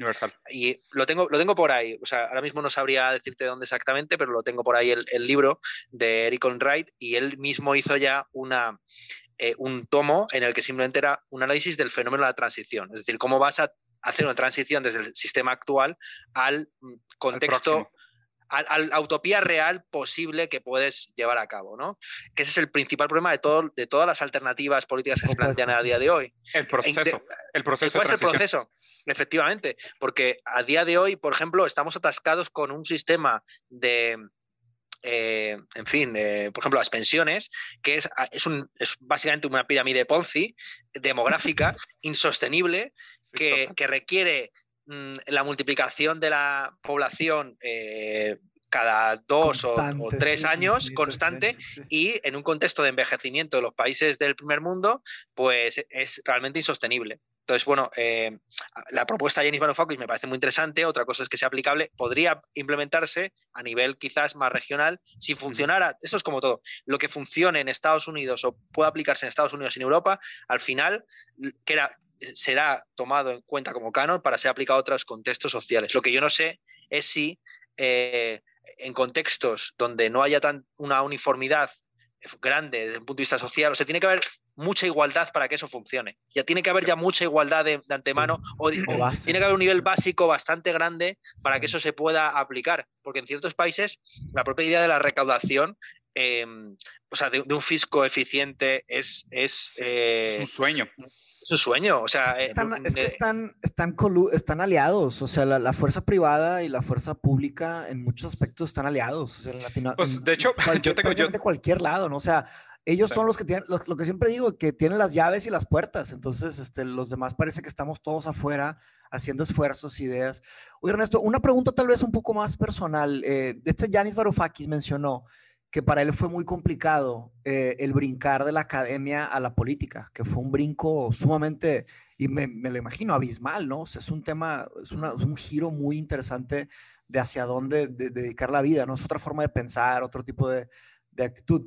Y, la principal cosa que él menciona, que es complicado para los políticos, es que tú cuando eres político no puedes eh, cambiar tu postura, porque si cambias tu postura pierdes tu trabajo, ¿no?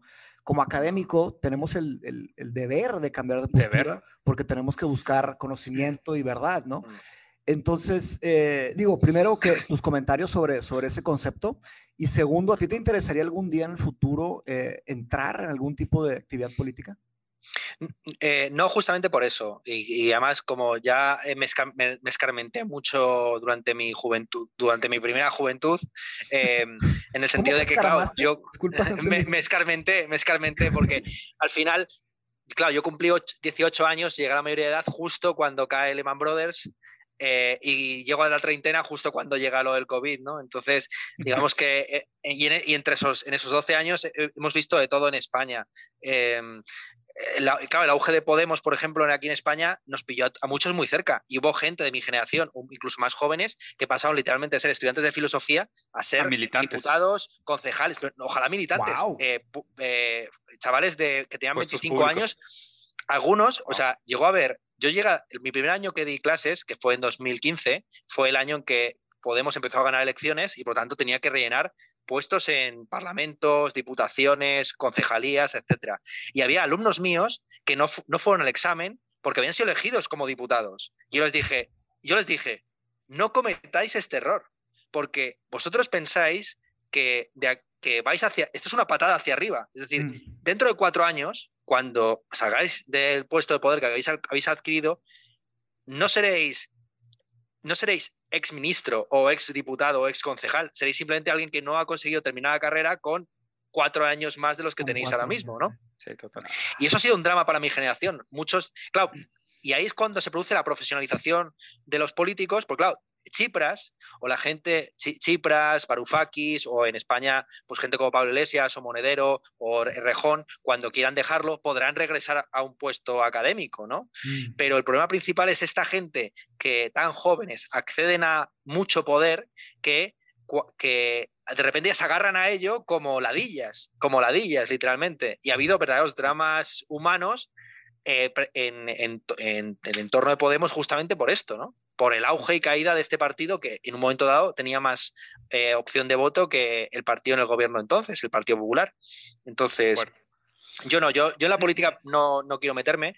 Eh, creo que la lectura de los clásicos, sobre todo de, los diálogos de Platón, sobre el que estoy escribiendo ahora un libro, para mí, eh, o sea, Platón está todo en Platón está todo y en Platón está también eh, lo peligroso que es acercarse a los políticos en general. Eh, o sea, la influencia... es un gran ejemplo. Lo, lo, que pasó con Platón y Sócrates, de cómo él decidió ser filósofo y, en esa época era casi un mandato que si eres de familia prominente tienes que ser político y pone la escuela de Atenas y no, no, no, es, es impresionante ese tema. Oye, y además yo... ¿Tú leíste el de leyes, el, el libro de leyes? ¿Leyes? Sí, sí, sí, sí. Ese fue el último libro de Platón, ¿no? Sí, sí, sí. De, hecho, se especula que no lo terminó él, sino que hay una mano ah. ahí de posiblemente un, de algún tipo de discípulo.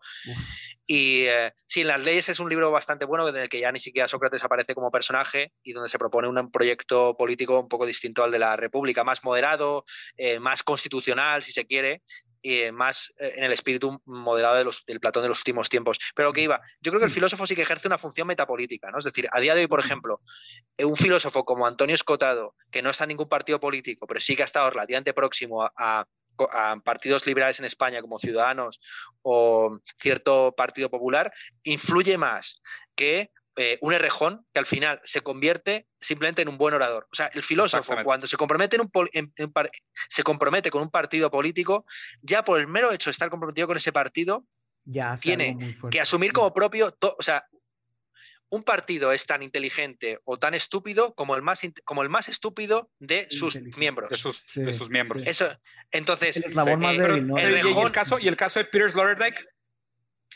Peter Sloterdijk es otro, es otro buen ejemplo de. Peter Sloterdijk, yo no sé si. ¿Peter Sloterdijk ha militado en algún partido? Esto no estoy muy pues, seguro yo. Pues, pues, es un state philosopher, ¿no? O sea, yo sí lo veo mucho como esa figura que tú mencionas. Pero, pero también no te parece, no te parece raro como que renunciar a esta noción de, de mantener tu, tu versatilidad intelectual, de cambiar de idea, porque inclusive Escotado, Escotado fue militante comunista, ¿no? En su momento. Sí, bueno, Escotado siempre fue, lo llamaban freudo-marxista, o era, era, marxista cultural. De hecho, cuando fue a entrevistarle, él decía, no, si el marxismo cultural he sido yo en España, porque el primero que escribió un libro sobre el Tusser en España, sí, sobre el Tusser y Marcus se fue él. Entonces, claro, sí, claro. Eh, al final, ya, ya, digo, yo creo que el filósofo debe ejercer una función metapolítica. Ese es el asunto principal y al final, donde se debate sobre la, la hegemonía se disputa desde ese terreno neutro. Porque ya si, si vas a un debate directamente como concejal de tal partido, como diputado de tal partido, la gente no te va a mirar con los mismos ojos que si vas como intelectual independiente. De hecho, la gran estrategia de los medios de comunicación es en España que en todos los debates hay eh, intelectuales presuntamente independientes, pero que en el fondo están puestos por cada partido. Pero a ver, y, creo que en el mundo se ha hecho esto. Digo, o sea, me parece también raro, y digo, aquí no sé si pasó antes o después, pero por ejemplo, el movimiento de Intellectual Dark Web en Estados Unidos. O sea, empezaron con estos intelectuales derechosos y, se fue, no sé si fue antes o después o el reflejo, y que empezó a hacerse cada vez más común esta voz de, oye, sí, cierto, y tiene razón Ben Shapiro, y me encantan los libros de Jordan Peterson, y pues después viene Trumpism. y digo, no sé si sea parte de la estrategia, pero también es el tema, es, y para mí justo lo complicado, la, dificultad de una democracia, y a ver, entre todas las millones de dificultades de la democracia, pero la democracia que tenemos hoy en día tan mercadotecnista, donde no hay manera de separar la victoria de un candidato del presupuesto de su campaña. Es ah, imposible. dicho eso. y, los candidatos y los candidatos llegan al poder con deuda. O sea, lo primero que pasa es que un candidato llega al poder con deuda. A alguien le debes dinero y ese dinero se lo tienes que pagar con, políticas públicas, con favoritismos, con manipulaciones de mercado, con, con lo que sea, ¿no? Pero entonces, ¿realmente qué tan funcional puede ser una democracia? Y, lo he bromeado, lo he dicho a nivel de exageración como teaser para provocar gentes, ¿no? Que parece que ya vivimos en una distopia libertaria, porque pues realmente inclusive los sistemas políticos están completamente subversos por el interés del capital. O sea, y, Estados Unidos me parece un ejemplo descabellado, pero totalmente real. O sea, la gente dice, ah, pues Obama y, Biden. O sea, Obama y Biden son más neoliberales que Trump. O sea, es que me, parece, me parece casi obvio. Sí, además, los partidos que no llegan con deuda económica llegan con una deuda electoral, porque son deudores de, los, eh, de los, las regiones eh, que más les ha votado. En España eso, eso, es así, es decir, Podemos en un momento dado surgió en España como una propuesta política relativamente, que iba a recuperar incluso el concepto de España, en lugar de decir Estado español. En España tenemos este principal problema que es que al final, como todos los imperios eh, multinacionales a la manera del británico, a la manera austriaco, pues eh, se construye antes el Estado que la nación, así de sencillo, ¿no? Entonces, igual que en Gran Bretaña tienes tres naciones o cuatro, Irlanda, Gales, Inglaterra y Escocia, en España pues tienes este, este, mm, este, este especie como de contaminación o conjunción de un montón de naciones que ni siquiera vamos a enumerar porque si te pones a contar te salen eh, por cada pueblo uno distinto, ¿no? Entonces, pero ¿qué pasa? Que desde ya las primeras elecciones se vio que Podemos tenía un montón de votos en País Vasco, Galicia, Cataluña, y entonces ya por la propia región que ya, ya debía, ya se debía a sus electores y, y, ningún partido que esté en el poder o con vistas de conseguir el poder lo primero que va a hacer llegar al poder es minar las bases materiales y electorales sobre las que se sostiene. Es que eso es evidente. Es evidente, Ahí, ahí es donde me parece lo difícil. Perdón, perdón, termina. No, no, no, no, tal cual. Eh, sigue tú, porque yo no tengo más que comentar realmente sobre, sobre este asunto. Sí, no, eh, está... No, no, no, que me, que me, parece que también, que también llega hasta ahí. O sea, es, es un tema bastante complejo en, en, cómo, o sea, cómo se puede sostener esta idea de... Y a fin de cuentas, me parece que hay la tecnología que creo que vendría a jugar un papel más interesante, ¿no? Me parece también muy raro cómo en este momento en Estados Unidos, o sea, el lobby es legal eh, y al mismo tiempo en otros países hablar de lobby es hablar de corrupción completa y absurda y vemos el caso como Odebrecht en, en Latinoamérica y, y, y, o sea, ¿qué rol juega, no? Porque pues a fin de cuentas, mientras más fuertes sean estos estos micropaíses, donde empresas como Google y Amazon tengan el Producto Interno Bruto de grandes países desarrollados de Europa y, América. O sea, ¿cómo se juega democracia en ese contexto? es, muy difícil hablar. Se salió de control y no lo han contado a nadie. O sea. Sí, además yo creo que el lobby, que, que el lobby esté regulado o legalizado es un poco como que se regule o legalice las drogas o la prostitución, ¿no? Es un fenómeno social que tú no puedes erradicar y que por tanto lo mm. mejor es que esté regulado y que sea visible. Porque sí, en, esta, en Estados Unidos está legalizado el lobby y por tanto tú sabes más o menos cuánto gasta cada empresa en convencer a determinado diputado que vote en esta dirección o la otra. El problema, el problema, en los países en los que está legalizado el lobby es que lo que existe es esa corrupción económica donde determinado empresario eh, en España, además, esta, esta corrupción afecta al, organismo central del país, que es el, es el rey. O sea, eh, toda la, en los últimos meses hemos tenido una polémica muy grande respecto al rey, porque tiene una fortuna privada en Suiza eh, de todos los contratos en negro que se han ido haciendo. Uno de los mayores contratos que ha conseguido una empresa española fue la construcción del tren de alta velocidad, el Medina Meca. Pues bien, resulta que en, esa, en ese contrato, no sé si el rey se llevó un 10%, o sea, una, cifra disparatada, una cosa muy, muy loca, ¿no? Entonces, bueno. La reina de eh, Inglaterra también, ¿no? Acaba de salir que la reina de Inglaterra estuvo cambiando. La semana pasada salió que estuvo pues cambiando leyes para esconder su fortuna, porque le da vergüenza, le da vergüenza. Pues es que es, pues es, que es obvio. y, creo, y me parece que estos temas, a medida que avanzan cosas como blockchain, criptomonedas y demás, van a ser cada vez más evidentes y cada vez más escandalosas y más difíciles de evadir. La pregunta es si vamos a reaccionar de una manera, oye, transformemos, hagamos algo al respecto o nos vamos a volver cada vez más cínicos. O sea, que, también, que también es un camino viable. Me, da mucho miedo, pero lo veo viable. Viable hmm. para, para unos, ¿no? Oye, Ernesto, y para terminar, digo, la verdad es que terminamos en un tono más bajo ya regresando. La verdad es que Ernesto tiene. Se nos todos. Sí, güey, seguramente. Pero es lo bueno, güey. Lo pues bueno. Eso pasa al final de nuestros episodios. Si, no, si, no, si, no, están preocupados, es que no están poniendo atención, güey. es, lo que siempre digo. Pero tienes, tienes un episodio, tienes un, un video buenísimo donde hablas sobre el streaming y sobre la cultura del voyeur, del, ¿sabes? Del que el que ve a los otros jugar. O sea, ¿tú eres gamer? O sea, ¿tú sí juegas? ¿Tienes PlayStation o Xbox y todo o no? Sí, eh, tengo PlayStation, Xbox nunca llega a tener. Eh, con el ordenador, eh, tengo un ordenador bastante malillo, con lo cual eh, las, los, videojuegos así más potentes en ordenador no lo puedo jugar porque es una, un laptop así normal y corriente, un Asus, que no, con esto no, voy a... Ah, eres, de los que laguea, eres, eres, de los que laguea y, todo el mundo te echa la culpa y que chingas, este, Ernesto está corriendo contra la pared. Por favor. De hecho, tengo que decir una cosa, que eh, siempre bromeo en que soy un intelectual independiente, no porque no me haya querido vender, sino porque los demás no me han querido comprar. Pero una vez que sí que me vendí, fue por videojuegos. Es decir, ay, ¿cómo, güey? ¿De verdad? esto fue, esto fue gracioso. Me vendí entre comillas, ¿no? Es decir, acepté la colaboración con un canal que se llama Libertario porque tenía un ordenador acojonante y yo quería jugar en buena resolución al este, em, eh, Total War Warhammer.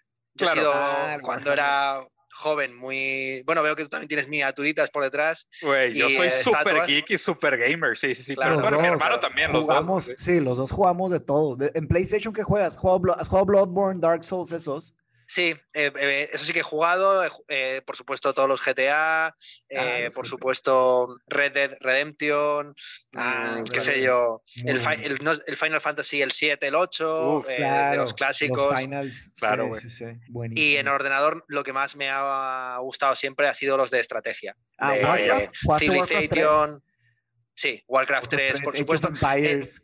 Age of Empires, por supuesto, que estoy a ver si sacan el 4 ahora, el sí, of Empires 4. Yo me juntaba con amigos a jugar muchos, y, Warcraft 3, pues de hecho un amigo nuestro acabó metiéndose a torneos y fue a Corea. y, ah, tercer lugar mundial de Warcraft. Tercer lugar mundial, sí, muy bueno. Madre mía. Diego, Chegaray, sí, saludos. Diego Chegaray se llama. Claro, yo es que, em, ya digo, yo tuve en la adolescencia mucha afición a los videojuegos, a jugarlos, y es curioso porque eh, yo empecé en YouTube como consumidor a través de eh, los gameplays. De, yo apenas utilizaba YouTube para ver, para poner alguna música, no utilizaba apenas la plataforma y empecé, me aficioné a ella, que lo recuerdo perfectamente porque era el año en que se fundó Podemos, eh, y me pasé a lo mejor dos o tres días eh, viendo nada más que. no, no, no, pelea eh, eh, todas las competiciones ah, de StarCraft. De StarCraft, de StarCraft, claro, güey. Es que son increíbles. Los coreanos esos con 300 movimientos por minuto, güey. O sea, 300 action per minute están locos, güey. Sí, están muy canes. Oye, y de hecho creo que aquí. Ah, bueno, dale, dale. No, no, no, sigue, sigue, sigue. Todo, o sea. Todos ah, bueno, la, la, la, que quería contar es que ¿Quién no va a amar me Blizzcon Es que me acordaba, perfecta, me acordaba perfectamente del año en que me aficioné a esta mierda, porque recuerdo que justo hubo una especie como de funeral de Estado, o sea, eh, en Podemos, eh, y recuerdo que me, tuve, fui porque murió una amiga mía, fue una cosa un poco dramática y tal, pero claro, de repente yo llevaba tres meses desaparecido porque yo estuve más o menos en los orígenes del partido y tal, y algunos me preguntan, pero Ernesto, ¿qué has estado haciendo? Y entonces yo les contaba, no, me he pasado tres días viendo a coreanos jugar a StarCraft, y nosotros que, en plan, nosotros cambiando España, ¿no? O sea, cambiando España y tú viendo... Sí, está cañón es que Ernesto, a, lo mejor, a lo mejor estaba escrito en tu destino que tenías que evadir esa bala y no casarte con el, con el, partido, escaparte a un futuro aceleracionista distópico coreano para poder regresar y dar un punto de vista antagónico, güey. Es que a lo mejor esto estaba escrito. A lo mejor así tenía que ser. Oye, ¿algún juego que te haya marcado mucho? o ¿Algún juego que te hayas quedado pensando de que este, güey, es de las mejores experiencias virtuales que he tenido que se aproxima al arte? Porque ahí es otra historia, ahí es otra historia bien interesante, ¿eh? o sea, analizar el videojuego como arte, güey, es una conversación chingoncísima, güey. Sí, o como distracción, sería el otro lado. Sí. El otro lado a, mí me gustó mucho el de, Stanley Para, eh, Parable. este, este videojuego, en cuanto a arte. No lo he visto. Sí, de Stanley Parable, esta es buenísima, además trata sobre la cuestión de la libertad justamente los videojuegos. Esa a mí me pareció y junto con The Stanley Parable, el que hicieron este, videojuego, luego hicieron otro, que no me acordará el título. Eh, yo di una conferencia sobre el tema de los videojuegos hace, hace mil años. Aparte de la que tuviste, esta del eh, Game Chair, del Boyer de videojuegos, hice otra eh, en un curso con mi mm, hermano Manuel y con mi padre Fernando sobre, sobre la, los que hicieron de Stanley Parable, que luego hicieron una segunda increíble que era la que contaba la historia de cómo el mejor amigo del desarrollador de videojuegos se había suicidado. Entonces era una, era una, era una, un paseo por las, eh, por las diversas, eh, digamos, plataformas o, o mm, versiones beta de videojuegos que había desarrollado este amigo que se suicidó.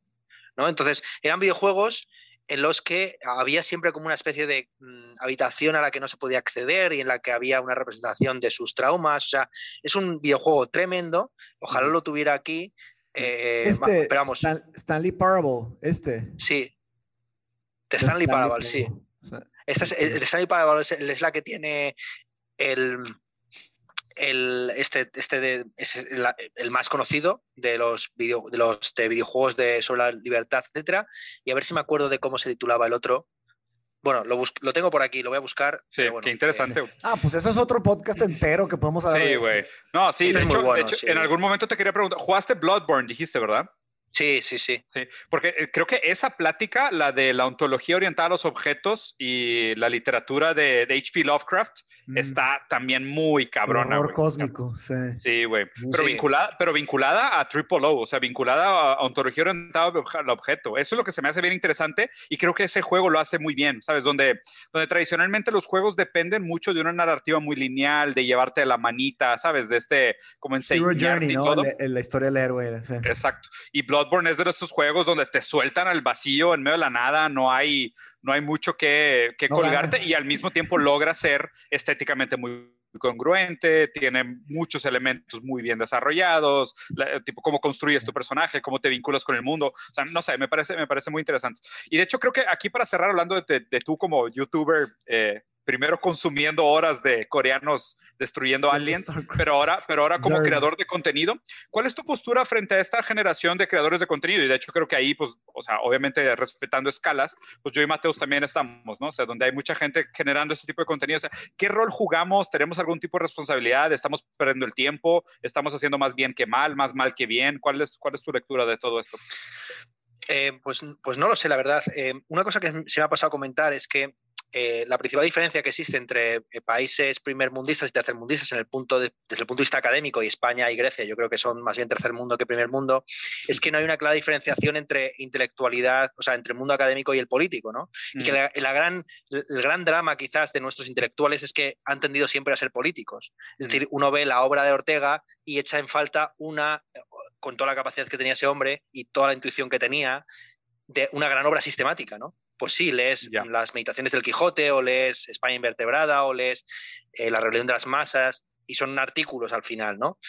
o un amuno, ¿no? Disperso un montón de artículos, conferencias, etcétera. Y eso lo, estoy, lo veo yo también, es una de las cosas que más se me ha criticado del de directo último que hice, en el que yo decía que es una lástima que intelectuales en España con tanta capacidad, tanta mente como Juan Ramón Rayo, al final estén debatiendo la polémica del día sobre si un youtuber se va a un paraíso fiscal o si Podemos ha hecho una ley esta o la otra, ¿no? Yo creo que, como digo, para mí el filósofo debe hacer un trabajo metapolítico. Platón influye en su sociedad sin necesidad de entrar en la consideración de tal o cual maniobra concreta de la asamblea de ese día, ¿no? Es decir, entonces yo creo que en general los youtubers que hagan un enfoque más de distancia, más holista, sin entrar en, o sea, en la grilla, en, la polémica. hay veces que uno, efectivamente uno tiene que a veces comprometerse con un cierto tema, pero uno, o sea, en tu, vida puede haber uno o dos grandes casos puntuales que son o a favor o en contra, ¿no? Pues igual que Emil Zola y, Dreyfus, ¿no? O sea, el afer Dreyfus al final es un caso puntual de un capitán judío al que, al que le quitan del ejército por presunto espionaje alemán, que es un caso que de repente visibiliza todos unos conflictos estructurales y macro que van más allá de Dreyfus. El problema principal a día de hoy es que al final muchos de estos intercambios se convierten en polémicas como de Joan Planas contra un tío blanco hetero. Novela, novela. O sea, es una especie, es una telenovela, es, efectivamente, es una telenovela y a mí, a mí me gustan más perfiles de intelectuales, digamos, de, amplio. Por ejemplo, ahí Jordan Peterson me parece que fue un gran ejemplo, ¿no? Porque Jordan Peterson de repente dijo: eh, eh, Mira, esto de la ley C16. géneros, Esto de la, C16 o C21, como quiera que se llamara, aquella ley que le pusieron en la universidad. Los pronombres. Esto que parece una chorrada, aquí se juega el destino de Occidente. Yo no estoy de acuerdo con él, con los planteamientos de él, me parece que son exagerados. pero es, eh, ahí sí que yo veo, por ejemplo, un caso concreto de. Eso sí que me parece una labor muy provechosa, ¿no? Todos los vídeos que hizo contra esa ley y luego posteriormente. Se enfrentó a la ley y, y, se enfrentó a la ley. Muchas personas. Efectivamente. Y lo llevó a otro plano e incluso planteó, pues. Figuras de ese tipo me, son muy gratas, y bueno, al final en este canal pues hay de todo, ¿no? Hay gente que trabaja para el canal, hay gente que, que lo único que, como es mi caso, que más bien lo utilizamos como un repositorio, yo hago mis conferencias y mis clases y me emancipo un poco justamente de, ese, de, esa, de, esa, de esa tendencia al, a la modorra o al hábito, a la costumbre y a la repetición, justamente por vía de la, grabarme en mis clases. O sea, para mí es un incentivo. Si yo, yo sé que hay mucha gente que se repite mucho el y hay mucho autoplagio, al final los grandes intelectuales, o sea, eh, esto es un lema clásico, el genio, no, el estilo es la muerte del genio, ¿no? El genio es la capacidad de crear y el estilo es la reificación en un determinado tipo de, escritura, ¿no? Entonces, y es, lo que se eh, llama hoy también la marca personal, ¿no? De que tener la marca personal, sí. Claro, si Slavoj Žižek de repente llegara un día y hablar en un inglés perfecto y se pusiera a hacer análisis lógico del lenguaje. y no se sonar la nariz 50 veces. Sí. Digamos, no, imagínate que hiciera lógica. Dice, este, ah, este hombre quién es. Haciendo lógica formal. claro, lógica formal y hablando de. La, y no cuenta ningún chiste y no hace ninguna broma sucia. De que, ¿Quién es este cabrón? Sí, güey, claro. Sí, es verdad. Sí.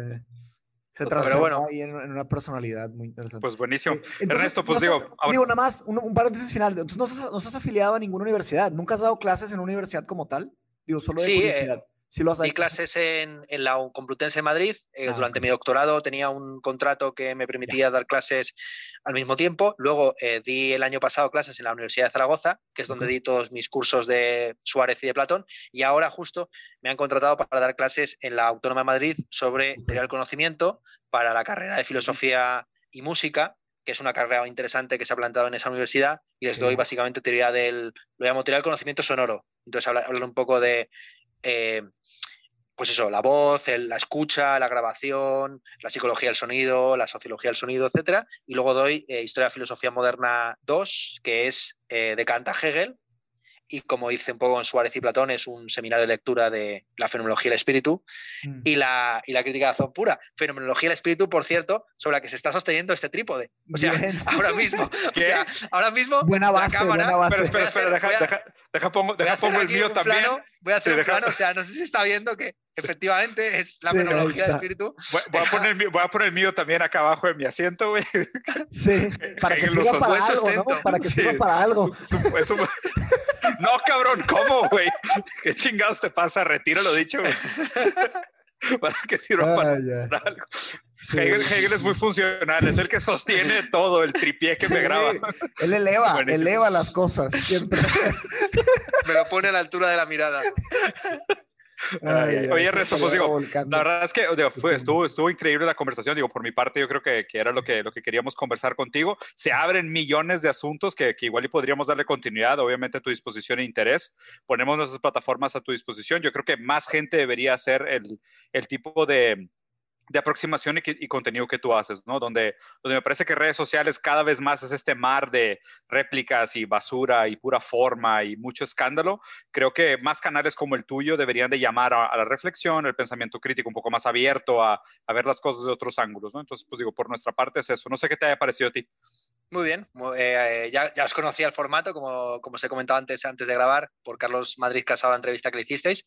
Y lo mismo digo de vuestra parte, que me parece que este tipo de conversaciones sanas y no entra, no entra en la polémica por la polémica, sino mm. buscar un poco el intercambio de posiciones, eh, la apertura de nuevos cauces, etcétera, pues es, lo que a mí desde luego me interesa, ¿no?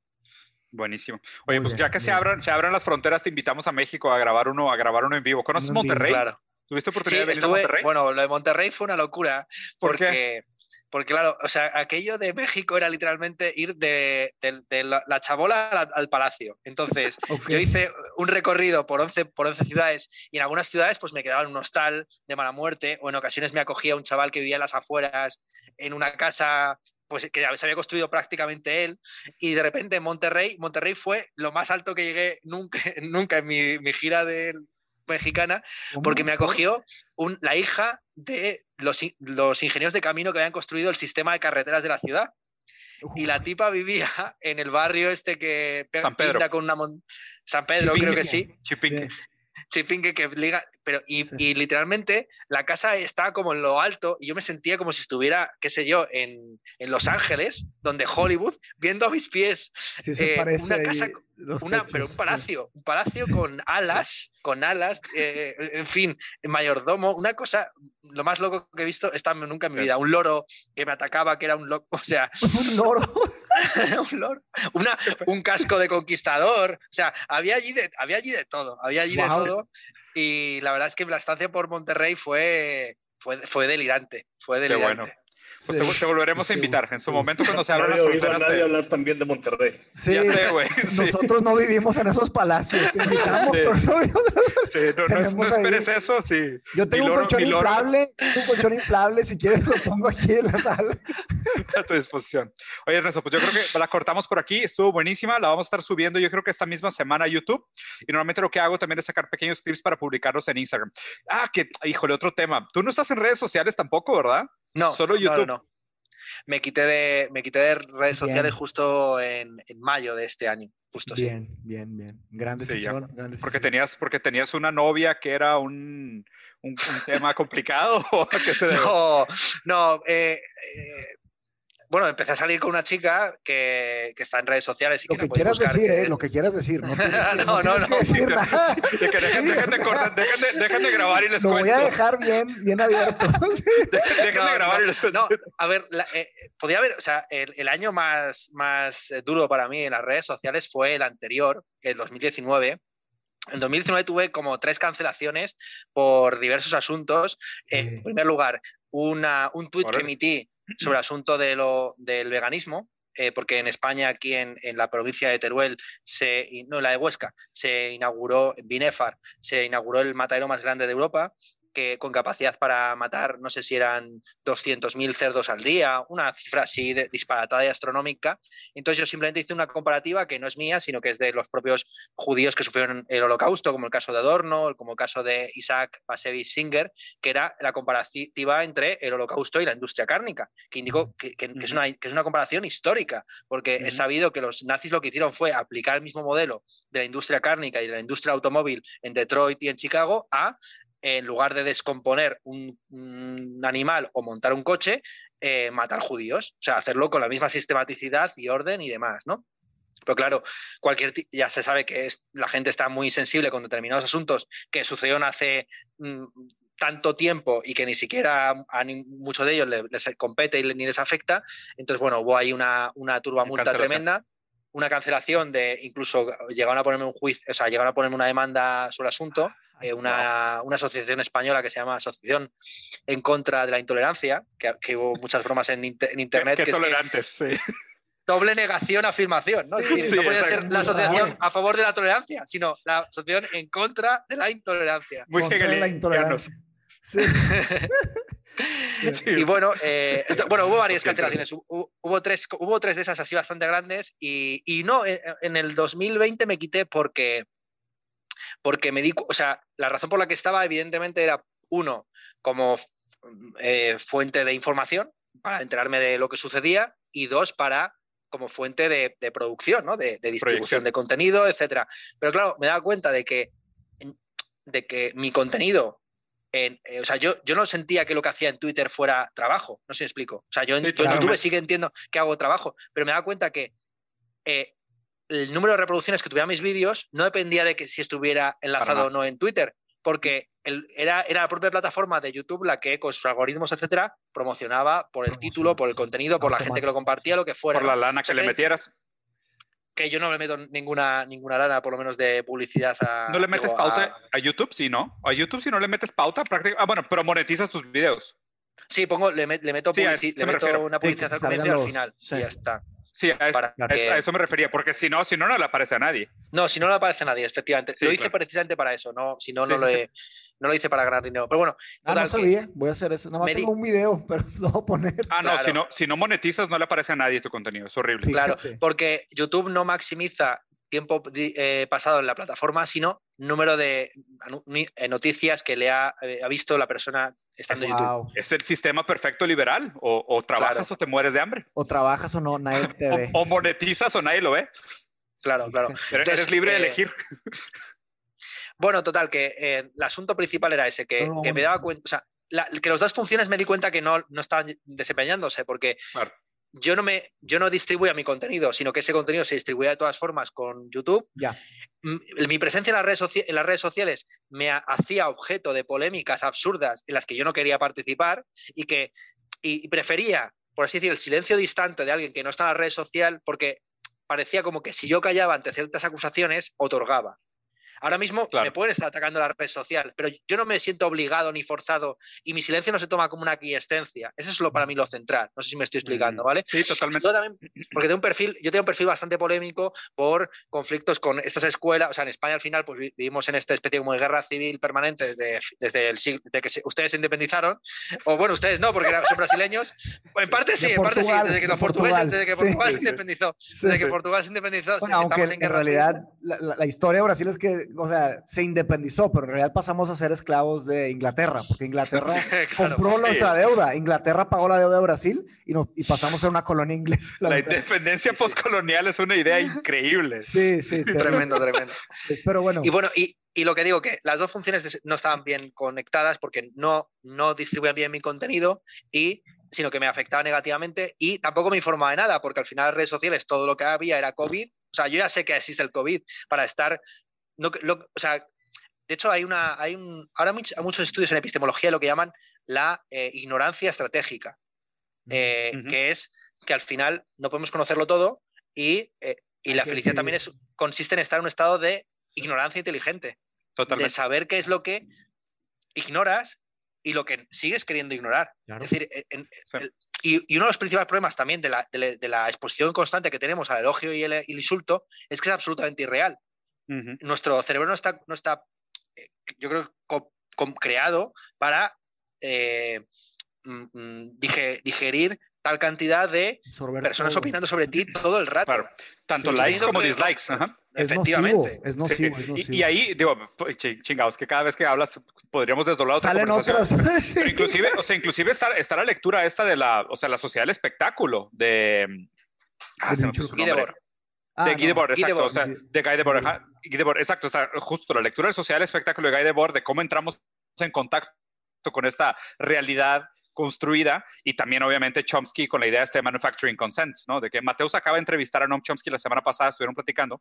Y Chomsky también es una figura interesante en muchos sentidos, pero esta idea de que cómo se manufactura un sentimiento de lo de la consentimiento, pero de la realidad, ¿sabes? O sea, el consent, o sea, el consent se refiere como una normalidad, o sea, es la para mí es como lo manufactura la normalidad y cómo se manufactura la normalidad las redes sociales y obviamente lo que tenemos que pensar es el rol que juegan los algoritmos de manera ignorante en, un, en, una construcción de la normalidad. Eso es lo que me preocupa. O sea, que hemos delegado la, la, construcción de la realidad a un algoritmo que no tiene intenciones y ni siquiera tiene una, no goza de una conciencia, pues, de, un, de una subjetividad que le permita realmente ser un propio filtro de lo que debería ser la normalidad. Hmm. A, a, a, mí, por ejemplo, Noam Chomsky me parece que es un ejemplo de, cabal de un intelectual comprometido que es capaz de desarrollar esa doble faceta, ¿no? Es decir, él tiene un trabajo académico que es el de la, principalmente el psicológico, en, en el que fue pionero y puntero en muchos temas, y luego tiene un trabajo político que él mismo reconoce que no es teoría. De hecho, eh, la famosa polémica Slavoj Žižek Chomsky tenía que ver con la definición del concepto de teoría. Si teoría vamos a entenderlo como especulación o como hipótesis contrastable que puede ser empíricamente comprobada, etcétera, ¿no? Por eso Chomsky dice, yo cuando, cuando hago política no hago teoría, yo lo que hago es coger los, los las noticias del New York Times y, y muestro, por ejemplo, cómo en, en 10 años de conflicto en Timor Oriental, pues ha habido una noticia así de pequeña. ¿Vale? Frente a páginas y páginas sobre el pelo de Donald Trump, ¿no? Entonces, sobre lo que sea, sobre cualquier gilipollez. Él, le llama sus, sus, hobbies, ¿no? Así le dice. O sea, sus claro. hobbies. Y, el, y, y, yo creo el, el documental que hicieron sobre eh, la manufacturación del consentimiento, el, ese documental de año 90 y tantos, es un documental muy bueno, pero y, sobre todo como contraste, porque yo creo que a día de hoy no se manufactura tanto el consentimiento con, cuanto el disenso. O sea, la cuestión es que la sociedad esté en una constante división permanente sobre temas absurdos, lo que algunos llaman la trampa a la diversidad, y que estemos divididos hablando sobre eh, los derechos trans, sobre lo que sea, Mientras, en lugar de, mientras que hay un montón de, cosas de sentido común, en plan, claro. Eh, como puede ser desde la renta básica hasta... al hombre económico al hombre económico. Ah. O sea, ¿por qué, por qué existe un, un, consenso a priori de que el hombre es económico, mientras nos tienen a nosotros distraído hablando sobre si las bombas deberían de tener banderas transexuales o no. es como que, ¿de qué estamos hablando, güey? O sea, ¿qué, ¿dónde es importante? Pero la gente parece que está enamorada de la estética y obviamente también está mucho vinculado a que el medio es el mensaje, porque el medio de red social es un medio muy estético y obviamente es un tema de formas, no de fondo, y la gente está completamente distraída. Sí, y el, ser humano tiene una tendencia estética, tiene una tendencia visual. O sea, tú cuando vas al supermercado y hay 10 naranjas, tú agarras la naranja más, más hermosa, ¿no? O sea, porque está asociado. completamente absurdo. Entonces, por eso el, Instagram pues, es un mecanismo impresionante, ¿no? Snapchat, TikTok, siempre van a ser, este, sí, tenemos, habría que luchar un poco ahí contra esa. Ese, Pero bueno, yo creo que esa lucha se produce de manera endógena, porque, o sea, mirad la propia evolución de esta plataforma en la que estamos subiendo este vídeo, ¿no? Que vamos a subir este vídeo. Cómo YouTube eh, evoluciona desde una primera generación de youtubers dedicados a bromas, challenge, eh, gameplays, etcétera, hacia la, la política. O sea, los últimos años, los, youtubers que han crecido son youtubers culturales y youtubers que se dedican a cuestiones reflexivas, pero es una cuestión puramente, o sea, generacional al final. Eh, es interesante vincular el debate sobre las generaciones sociológicas con el debate sobre las generaciones tecnológicas. Totalmente. Eh, los chavales que ahora mismo tienen 15 años en España no saben qué es Facebook. ¿vale? Igual que... No les tocó, sí, es otra eh, cosa, sí. Igual que mi padre, por ejemplo, hacía uso del chat de Terra. Yo no sé cómo es el chat de Terra, ¿sabes? los chats de los años 90. Usábamos el, MSN. El MSN sí, el MSN sí, el MSN sí. Pero claro, entonces hay... todos esos antiguos. el ICQ, ¿se acuerdan del ICQ de los 90? Madre mía. Sí, claro, Orkut. Sí. Entonces, pero sí, pero concuerdo contigo. Habrá dentro de no me, bueno, no quiero, no, quiero, no quiero convertir esto en una especie de conversación eterna. No, claro, porque vamos a seguir hablando. Sí, claro, claro que, pero claro que en YouTube hay billones de views todavía de Kelly Jenner y todas esas, y, reggaetón y todo eso. Que, o sea, pero porque son... está creciendo, estoy de acuerdo, y, se debe de tener más atención y, promoción, ¿no? En ese, en ese aspecto. O sea, tu punto era, Ernesto, que, o sea, que el análisis... Que, dentro de aquí no, que, sucederá. O sea, yo soy muy hegeliano en eso, que sucederá en algún momento, eh, ya sabiendo eh, gente en TikTok que hace política, claro, la tiene que hacer más breve o lo que sea, pero para mí la brevedad no es per se algo negativo, ¿no? Es decir, pues eso, eh, yo me, me, empeñé en dar un curso sobre Suárez, que es un filósofo relativamente olvidado de la transición entre el medievo y la filosofía moderna, padre de la filosofía moderna en buena medida, influye muchísimo en Descartes. El problema principal, Descartes tiene un discurso del método que son 150 páginas, Suárez tiene unas disputaciones metafísicas que son 7.000 páginas, ¿no? Entonces... sí, claro. Y ahora, y ahora Trump, y ahora, y ahora Elon Musk cambia las acciones con 180 caracteres. Claro, claro. Sí. No, y, es que justo, y, ese tractato se usa para subirlo, o sea, para, para subir un estante de 7.000 palabras, 7.000 páginas. Pero siguen conectados, siguen conectados. Si no, si, si no fuera el libro de Hegel, tu micrófono no estaría bien a la, altura correcta, nada de eso sería posible, No, terrible, pero, a ver. Terrible conjetura, terrible no, no, no, pero, lo, pero lo que sí me parece interesante y creo que, creo que sí es, sí es un punto de análisis es si la forma modifica el mensaje. Y, sí, por supuesto por supuesto que la forma modifica el mensaje, ¿no? Y, aquí, y aquí es lo interesante es pensar, o sea, qué visión del mundo tenemos en estos bytes de 180 caracteres. O sea, cómo y cómo esto de alguna manera retroactiva educa la lógica. O sea, porque, pues, o sea, porque a, pensar se aprende, ¿no? Con esta idea de tú tienes una idea a priori de cómo crees que funciona el mundo y la, la validas contra la realidad. Pero pues el problema es de que si, si, esta versión de la realidad tienes acceso a ella en estos pequeños formatos, pues no será que esto también te, te, endocrina, en, te adocrina a pensar de cierta manera y a racionalizar de cierta manera versus el pensamiento lento, contemplativo, leer en voz alta, hacer diserciones, articular los argumentos con calma, describir las cosas a detalle, usar, ¿sabes? Eh, adjetivos raros derivativos para hablar de la ventana como Prost. Ahí versus, bien el mundo, entero, cabe en 180, caracteres. yo, creo que ha habido, o sea, lo que, lo que ha incrementado es un mayor sentido de la autocensura y el ridículo. Eh, eh, estoy viendo ahora mismo unas entrevistas muy buenas que se hacían en España justo durante la transición eh, de la dictadura a la democracia, años 75, del 76 al 80, hay un programa que se llama A Fondo, de Joaquín Serrano Soler y entrevistó a, todos los eh, principales literatos eh, hispanoamericanos. Tiene entrevistas a Octavio Paz, a Julio Cortázar, a Borges, a, todos, a todos. Y es una entrevistas muy largas, de una hora. Claro, ¿qué, ¿qué pasa? Que ves, ves a hombres que sí, efectivamente tenían una mayor, una retórica clásica muy amplia, pero les veías que se notaba que nunca les habían humillado públicamente como te humillarían en, las uh. redes sociales, diciendo cualquier cosa. Es decir, hablaban de la mujer gallega o de las mexicanas. No, o habla, escuchando a esos autores, la sensación que uno siente constantemente es el sentido del ridículo. frente a, gente que efectivamente como, como vivían como en plan descartes, ¿no? Vivían solos junto a una estufa, nunca tenían el... Yo cuando escribo... Sí, desconectados. Claro, estaban desconectados de, eh, de, este asunto. Y para mí ya te digo que la, que la longitud no es una virtud per se.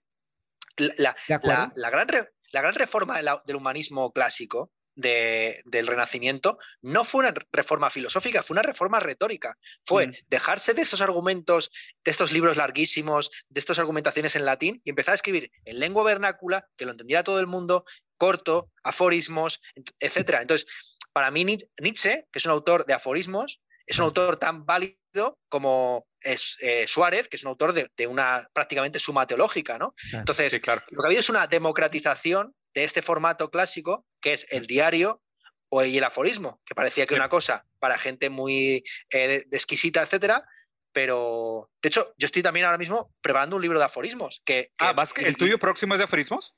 Bueno, eh, es que no sé qué cojones estoy haciendo con mi vida, pero, sinceramente. Muy bien, Creo que nadie, creo que nadie, pero hay, que saber decirlo. La, diferencia, es que unos cuantos lo admitimos, algunos cuantos estamos, estamos a gusto con la idea de no tengo ni idea de hacia dónde va este barco. Y hay gente que pretende tener ideas. los dos libros que sobre los que estoy trabajando es un libro de diálogos y un libro sobre de aforismos. O sea, me gusta mucho eh, recuperar estos formatos. Eh, creo, que uno de los principales problemas en, el mundo en el que vivimos también es la unificación estilística. Y eso sí que es cierto que ahí afecta mucho la red social, porque al final todos escribimos no solamente de 150 caracteres, sino que todos escribimos en Word o todos, eh, todos montamos los vídeos con determinada aplicación, todos hacemos las retransmisiones por Zoom, o sea que hay una, hay una uniformización del, del, clickbait, por supuesto, y entonces eso en el campo, por ejemplo, de la filosofía se resiente mucho, porque mm.